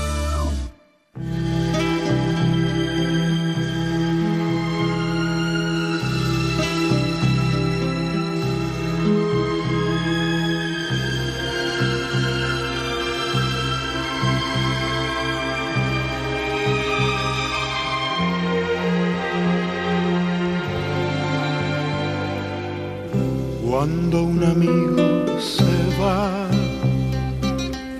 queda un espacio vacío que no lo puede llenar la llegada de otro amigo. Cuando un amigo se va. Pues sí, es cierto. Alberto Cortés era un gran amigo de esta casa. Que no se puede apagar. Les recomiendo que algún día oigan aquella canción titulada El árbol. Cuando un amigo se va, una estrella se ha perdido, la que ilumina el lugar donde... Vamos a seguir con nuestra medicina y para ello con los grandes especialistas españoles. Me refiero al reumatólogo del Hospital Universitario Infanta Leonor, el doctor Enrique Calvo. los caminos se empieza a. Vamos a hablar de la gota. Desde la antigüedad, la gota ya era una enfermedad reconocida que además afectó a personajes ilustres de la historia como los reyes Enrique VIII y Carlos I o el pintor Goya. En la actualidad, esta patología sigue tratándose en las consultas de reumatología y afecta a entre el 1 y el 2% de la población. La gota es una enfermedad provocada por un exceso de ácido úrico en sangre, que tiende a acumularse en las articulaciones y otras partes del cuerpo, donde forma cristales de urato. Se caracteriza por episodios bruscos de dolor intenso, hinchazón, a veces enrojecimiento, una gran sensibilidad al tacto y aumento de la temperatura en la zona afectada. Las articulaciones en las que se puede sufrir ataques de gotas son diversas, pero las más habituales son el dedo gordo y el empeine del pie, el tobillo, la rodilla y las articulaciones de las manos. Para tratar estos ataques existen medicamentos eficaces, pero para prevenirlos es fundamental llevar un estilo de vida saludable, evitar el alcohol y alimentos como el marisco. En España los casos de gota han aumentado un 50% en las últimas dos décadas. Hoy dispuestos a hablarles de la gota. Casi 900.000 españoles padecen este proceso que incluso dicen algunos, como el propio especialista que nos acompaña, que puede llegar casi a un millón. De todas formas, el especialista que está con nosotros hoy eh, forma parte, el doctor Enrique Calvo, forma parte de esos médicos que trabajan también coordinadamente en la Sociedad Española de Reumatología. Él procede del Hospital Fundación Jiménez Díaz, por una parte, y después se formó en el Gregorio Malañón. Hoy está en el hospital, concretamente Infanta Leonor. Bueno, sabemos que ha trabajado mucho en el ámbito de las artritis cristalinas. En el caso de la gota es una de ellas, hay más, ahora nos lo dirá. Pero sobre todo en la séptima edición de ese libro que prácticamente pone en marcha cada cierto tiempo la Sociedad Española de Reumatología. Es el portavoz, o ha sido durante un tiempo portavoz de ese grupo especializado que estudia concretamente la gota y otras patologías cristalinas. Bueno, eh, realmente, es- de, de dónde le viene esta afición? Porque claro, hay en un momento determinado la reumatología en su conjunto es suficientemente compleja. ¿Por ¿Cómo empezó esto?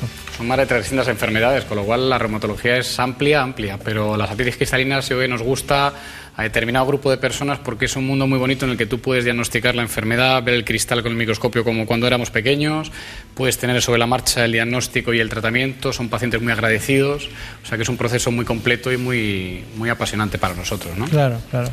¿Qué tipos hay? ¿Qué tipos hay? Aparte de la, de la conocida como gota, hay otras más, ¿no? Sí, la gota es por cristales de ácido úrico, y es la que todos conocemos, la más frecuente, como bien has dicho. Y luego tienes cristales un poquito menos frecuentes o quizás menos famosos, por decirlo así, que son los cristales de calcio, de pirofosfato de calcio, que dan origen a la condrocalcinosis o enfermedad de cristales de, de pirofosfato, ¿no? Y eso te afecta sobre todo a mujeres más mayores, eh, más a mujeres que a hombres, ¿no? 70 años, 80 años, y va muy ligada a la artrosis, al desgaste. También hay otros cristales un poquito menos frecuentes, como la hidroxiapatita, que te pueden dar artritis cristalinas del hombro. Bueno, en definitiva son cristales que nos dan problemas de vez en cuando, como el colesterol. Está bien. Eh, esa que es frecuente en las mujeres a partir de los 70 años, con que, tiene, que es- estamos hablando de, de- de oxalato concretamente o cristales de calcio, esas, esas eh, se curan. En medicina pocas cosas se curan. Las infecciones, algún cáncer, las artritis cristalinas sí que conseguimos disolver, por ejemplo, los cristales de ácido úrico en la gota. En los cristales de calcio, sobre todo el pirofosfato, hay medicinas que te sirven para quitar la inflamación que te produce el cristal, pero muchas veces eh, no consigues quitar el, que lo causa, ¿no? el, origen, que es el cristal de calcio, con lo cual el paciente convive con su cristal, lo tiene arrinconado su sistema de defensas y tú lo que le das es una estrategia, una, herramienta, una ayuda para que pueda vivir con él, ¿no? para que no le inflame, para que no le produzca mucha molestia. Se está investigando, pero todavía no hay una cura. Estamos hablando de algo que afecta prácticamente al 2% de la población, eh, que es muy frecuente. ¿Qué papel tiene la parte hereditaria? En lo que es la gota, ¿no? Porque claro, em, sabemos tradicionalmente que con antiinflamatorios y colchicina concretamente y, los que disuelven o que hacen que se depure el ácido úrico, pues acaban resolviendo el, el, problema, ¿no? De alguna manera.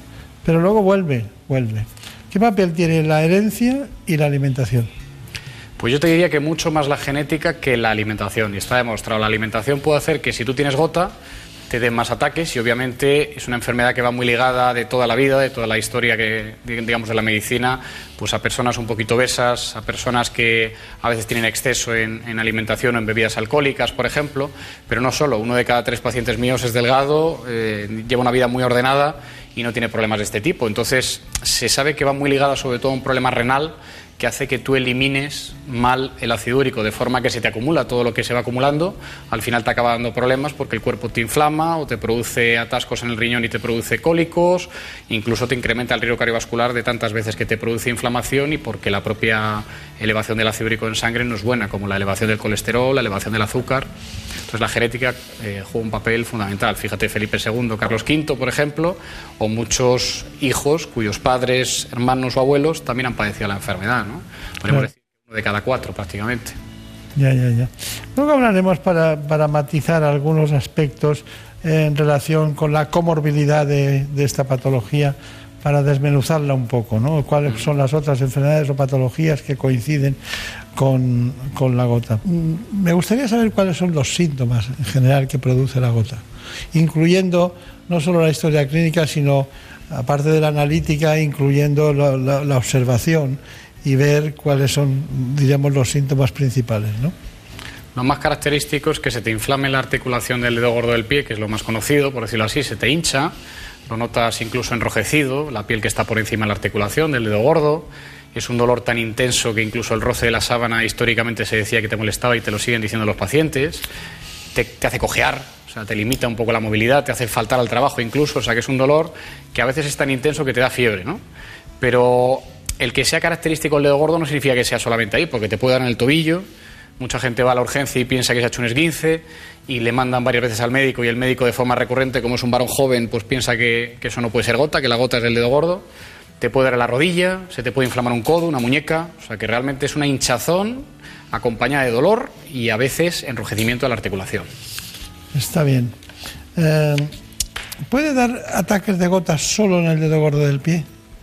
Sí, y de hecho es lo más frecuente. Lo más frecuente y por desgracia para nosotros porque el paciente tarda mucho en ir al médico, la primera vez se cree que le aprieta el calzado, que le roza, que ha hecho un mal golpe, y a lo mejor entre el primer ataque que te da en tu vida, a lo mejor a los 40 años, con el siguiente que te puede dar 5 años después, has perdido un tiempo precioso en el que el cristal se sigue acumulando, como una salina, o como azúcar que echamos en un vaso de agua que te va subiendo hasta arriba, y cuando tienes que abordar el problema, ya no solamente está ahí, sino que está en el tobillo, en las rodillas, en el riñón. Está bien. ¿Podría dar ataques de gota en personas eh, que no tienen el, ácido úrico elevado? Digamos que es una condición necesaria, necesaria. A veces eh, puedes encontrarte, y esto es muy llamativo, que cuando vas a la urgencia con el dedo enrojecido, piensas que vas a tener el ácido úrico muy alto, de 8, de 9, ¿no? Todo lo que sea por encima de 6,8, de 7, es malo. Y claro, si tú vas a la urgencia, a veces tienes 5, tienes 4 pues muchas veces en la urgencia te dicen que eso no es gota porque el ácido úrico no está elevado y con eso respondo a tu pregunta, es decir, tú puedes tener el ácido úrico en la articulación, pero que en ese momento tu riñón intente defenderse del ataque, elimine lo que te sobra en sangre y de forma falsa te falsee, digamos, el diagnóstico y un médico que no sea muy experto en esto, que se, digamos, agarre solo a la analítica, piense que no es gota. La gota no solamente es tener ácido úrico alto en sangre, aunque lo habitual, como te digo, es que a base de tenerlo alto siempre o de forma recurrente, te acabe sobrando en sangre, se te vaya la articulación y te dé la gota, ¿no? Pero no siempre en el momento del ataque lo vas a tener alto, ¿no? Claro, claro. Y quería saber, cuando hay algunas mujeres, yo lo he visto mujeres, que mm, de repente tienen una artropatía escapulohumeral o algo así, ¿pueden ser cristales de hidroxiapatita? Sí, de hecho muchas veces te puede producir hasta hemorragia en, la articulación cerca, ¿no? Incluso que el brazo se quede, como decimos nosotros, congelado, que te cueste separar se llama el brazo, así, ¿no? Brazo congelado. Totalmente, totalmente. A veces hay gente que lo ha llamado también hombro de Milwaukee porque lo estudiaron mucho allí en América y cuando tú sacas líquido y extraes líquido, porque a veces es muy aparatoso, muy llamativo, cuando extraemos líquido con la jeringuilla, con la aguja, se ve incluso no solamente inflamación del líquido, sino sangre, ¿no? Y el paciente se queda muy liberado cuando tú le quitas el líquido y cuando le, le infundes alguna infiltración de Y corticoides. algunas hay que intervenirlas desde el punto de vista Correcto. Traumatológico. Correcto, son muy Va- destructivas. Sí. Con lo cual no solamente se limita a que el tendón o la articulación sufra, sino que muchas veces acaba, por decirlo así, comiéndose el hueso ¿no? y, y destruyendo mucho ¿Y por de la qué movilidad. tendrá la hidroxiapatita predilección por el hombro? Es, es lo que no sabemos, sobre todo de cristales como el calcio, como la hidroxiapatita, eh, se sabe que habitualmente son articulaciones que usamos ¿no? y articulaciones que a veces pueden tener un desgaste incluso daño. Si caes un poco en cuenta, al final el hombro lo utilizamos para cargar peso ¿no? de forma cotidiana y para hacer un montón de actividades y los cristales se aponen, digamos, se, van depositando y se van, eh, digamos, durmiendo en la articulación cuando previamente hay un daño que facilita por digamos los haces del colágeno que el cristal se acomode, ¿no? que se duerma ahí. Lo único que nuestro sistema inmunológico lo tiene a raya, lo tiene dormido, lo reconoce, sabe que eso no, no tiene que estar ahí, por decirlo así, y de vez en cuando hay situaciones, deshidratación, ejercicio, algún ingreso en el hospital, y digamos que explota, ¿no? y que es cuando te produce la inflamación, el dolor y la, Claro, y la claro. limitación. No se confundan ustedes porque nosotros no queremos eh, transmitir confusiones, ¿no? sino que estamos hablando de la gota, pero hay dos tipos más, que hemos, eh, los depósitos de calcio por una parte, difíciles de tratar y curar, y también incluso ha tenido una expresión el doctor Enrique Calvo de, bueno, en medicina muchas cosas no se curan, ¿no? Hay otras que sí. Y luego los de los cristales de hidroxiapatita, que, que digamos serían los tres grandes grupos, ¿no? Correcto. Y a lo mejor a lo largo del, del tiempo, cuando pasen años, tendremos más cristales de otro tipo por la ingesta de determinadas sustancias. ¿no? Pasamos a un asunto que también es binomial. Estamos hablando del caso muy interesante de la relación entre la gota y los problemas cardiovasculares. Pero hay una pregunta antes, doctor, doctor eh, Calvo, que es la siguiente. Es, mm, a mí me da la impresión que con todo lo que tomamos o toman las personas que tienen ácido úrico o desencadenan ácido úrico, eh, toman muchas cosas que no son buenas para los procesos cardiovasculares. Eso por una parte. Pero la pregunta no es esa, es ¿qué relación entre el ácido úrico y los procesos cardiovasculares?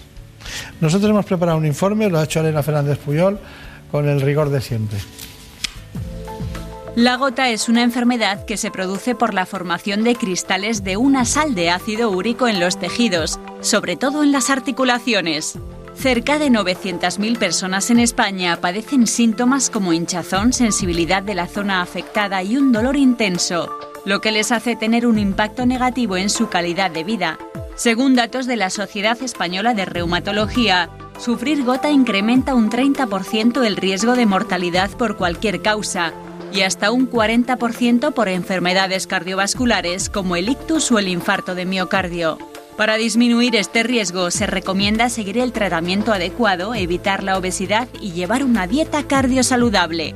Y además de controlar los factores de riesgo, se aconseja una colaboración estrecha entre los especialistas de ambas disciplinas.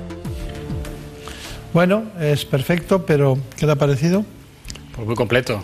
Completo y riguroso, como tú dices. Hay una cuestión, entonces, ¿puede pasar eso que le digo, que alguno tenga un proceso cardiovascular y dice, no, tenía gota, y no, no, tenía, lo que tenía es que se ponía morado de millones de cosas que, no son, que generan el aumento de purinas, pirimidinas y las sustancias que dan lugar a, a la gota, ¿no? Sí, por un lado eso que tú dices, ¿no? que nuestros pacientes al final, muchos de ellos tienen exceso de alimentos perjudiciales, llevan una dieta un poquito desordenada, exceso de peso, fuman, a veces todo eso es un polvorín y al final no es solo la gota, sino todo lo que, lo que acompaña. Pero incluso en procesos donde hemos hecho dietas muy bajas en purinas, en lo que tampoco te baja tanto el ácido úrico como uno piensa, o sea que la alimentación es importante, pero no tanto, el riesgo cardiovascular per se, digamos, de tener simplemente el ácido úrico alto y si además de tenerlo alto ya tienes cristales en la articulación, hay como una inflamación subyacente que va recurriendo de vez en cuando, ¿no? que te da ataques fuertes de vez en cuando, pero esa inflamación que no se ve, subyacente, que la tienes siempre permanente, incrementa el riesgo cardiovascular. ¿no? Y aparte, el propio ácido úrico es un cristal que si sobra es malo. Pasa igual con el colesterol. El colesterol tiene su función, es un cristal que funciona para lo que funciona, pero el ácido úrico, aunque es antioxidante, si de repente se desborda la sangre en ciertos pacientes, como te decía, que les falla la eliminación, se altera completamente el metabolismo, aumenta los radicales libres, que sabemos que son nocivos para el riesgo cardiovascular, se altera la pared de los vasos. Todo esto al final conlleva a más riesgo cardiovascular, de infarto, de angina de pecho, de derrame cerebral. Estamos viendo y estamos estudiando que te puede aumentar la mortalidad hasta un 30-40%, que es una burrada, es, una, es una animalidad. Y yo creo que se puede corregir, corrigiendo en parte, como decíamos, los factores añadidos a la gota, pero principalmente atacando a la gota. ¿no? ¿Usted ha visto mucha gente tomar marisco con agua? No, realmente va en combinación con buen vino o con champán, pero realmente en España, por el precio que lleva, eh, no lo hacemos todos los días, ¿no? Claro. Entonces yo creo que aunque corrijamos ciertas cosas de alimentación y eh, tenemos que recomendar ¿no? hacer una dieta mediterránea y bajar peso y, y, hacer ejercicio aeróbico, no es solo la alimentación. ¿no? Yo me puedo poner a lo mejor hasta arriba de marisco o tú y sin embargo tú y yo no tendremos problemas si alguien que tiene problema en el riñón que no elimina el ácido úrico, a ese al que le da. ¿no? Claro, claro, claro. Bueno, pues ya lo saben ustedes, un gran médico, joven, basta verlo, trabaja en el Infanta Leonor, reumatólogo, en su sociedad, con sus compañeros, estudiando en profundidad un asunto que hoy me enciende una luz que yo la tenía muy apagada, que es que voy a invitar a todo el mundo a ir a, a Jarandilla de la Vega y al Valle del Jerte porque a que tomen cerezas. las cerezas no son problema. Muchas gracias. A vosotros, a vosotros como siempre. En buenas manos. El programa de salud de Onda Cero. Dirige y presenta el doctor Bartolomé Beltrán. Por un beso tuyo, contigo me voy. No me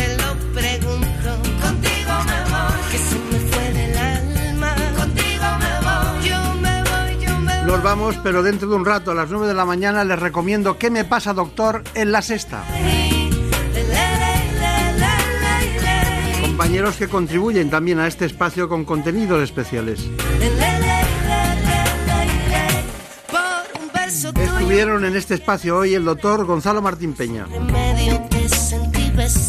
el dermatólogo experto en trasplante capilar Eduardo López Brán,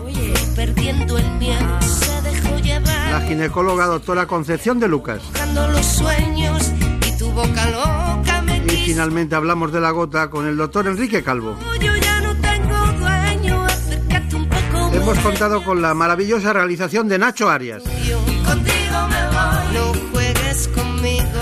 Contigo me voy, quédate esta Y como siempre nos acompañó Marta López de Orente.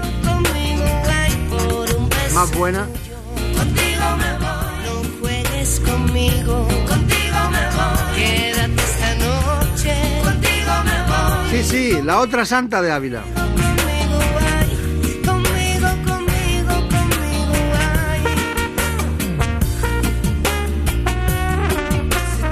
Hay que levantarse muy temprano.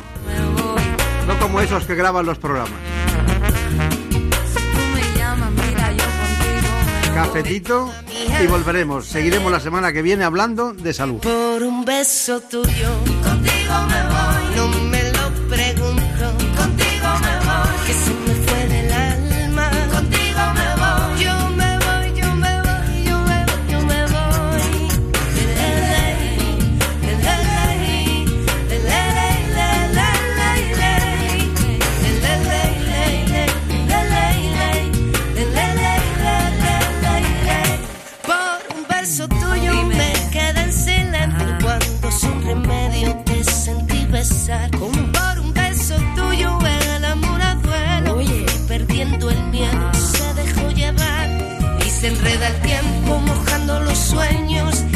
provoca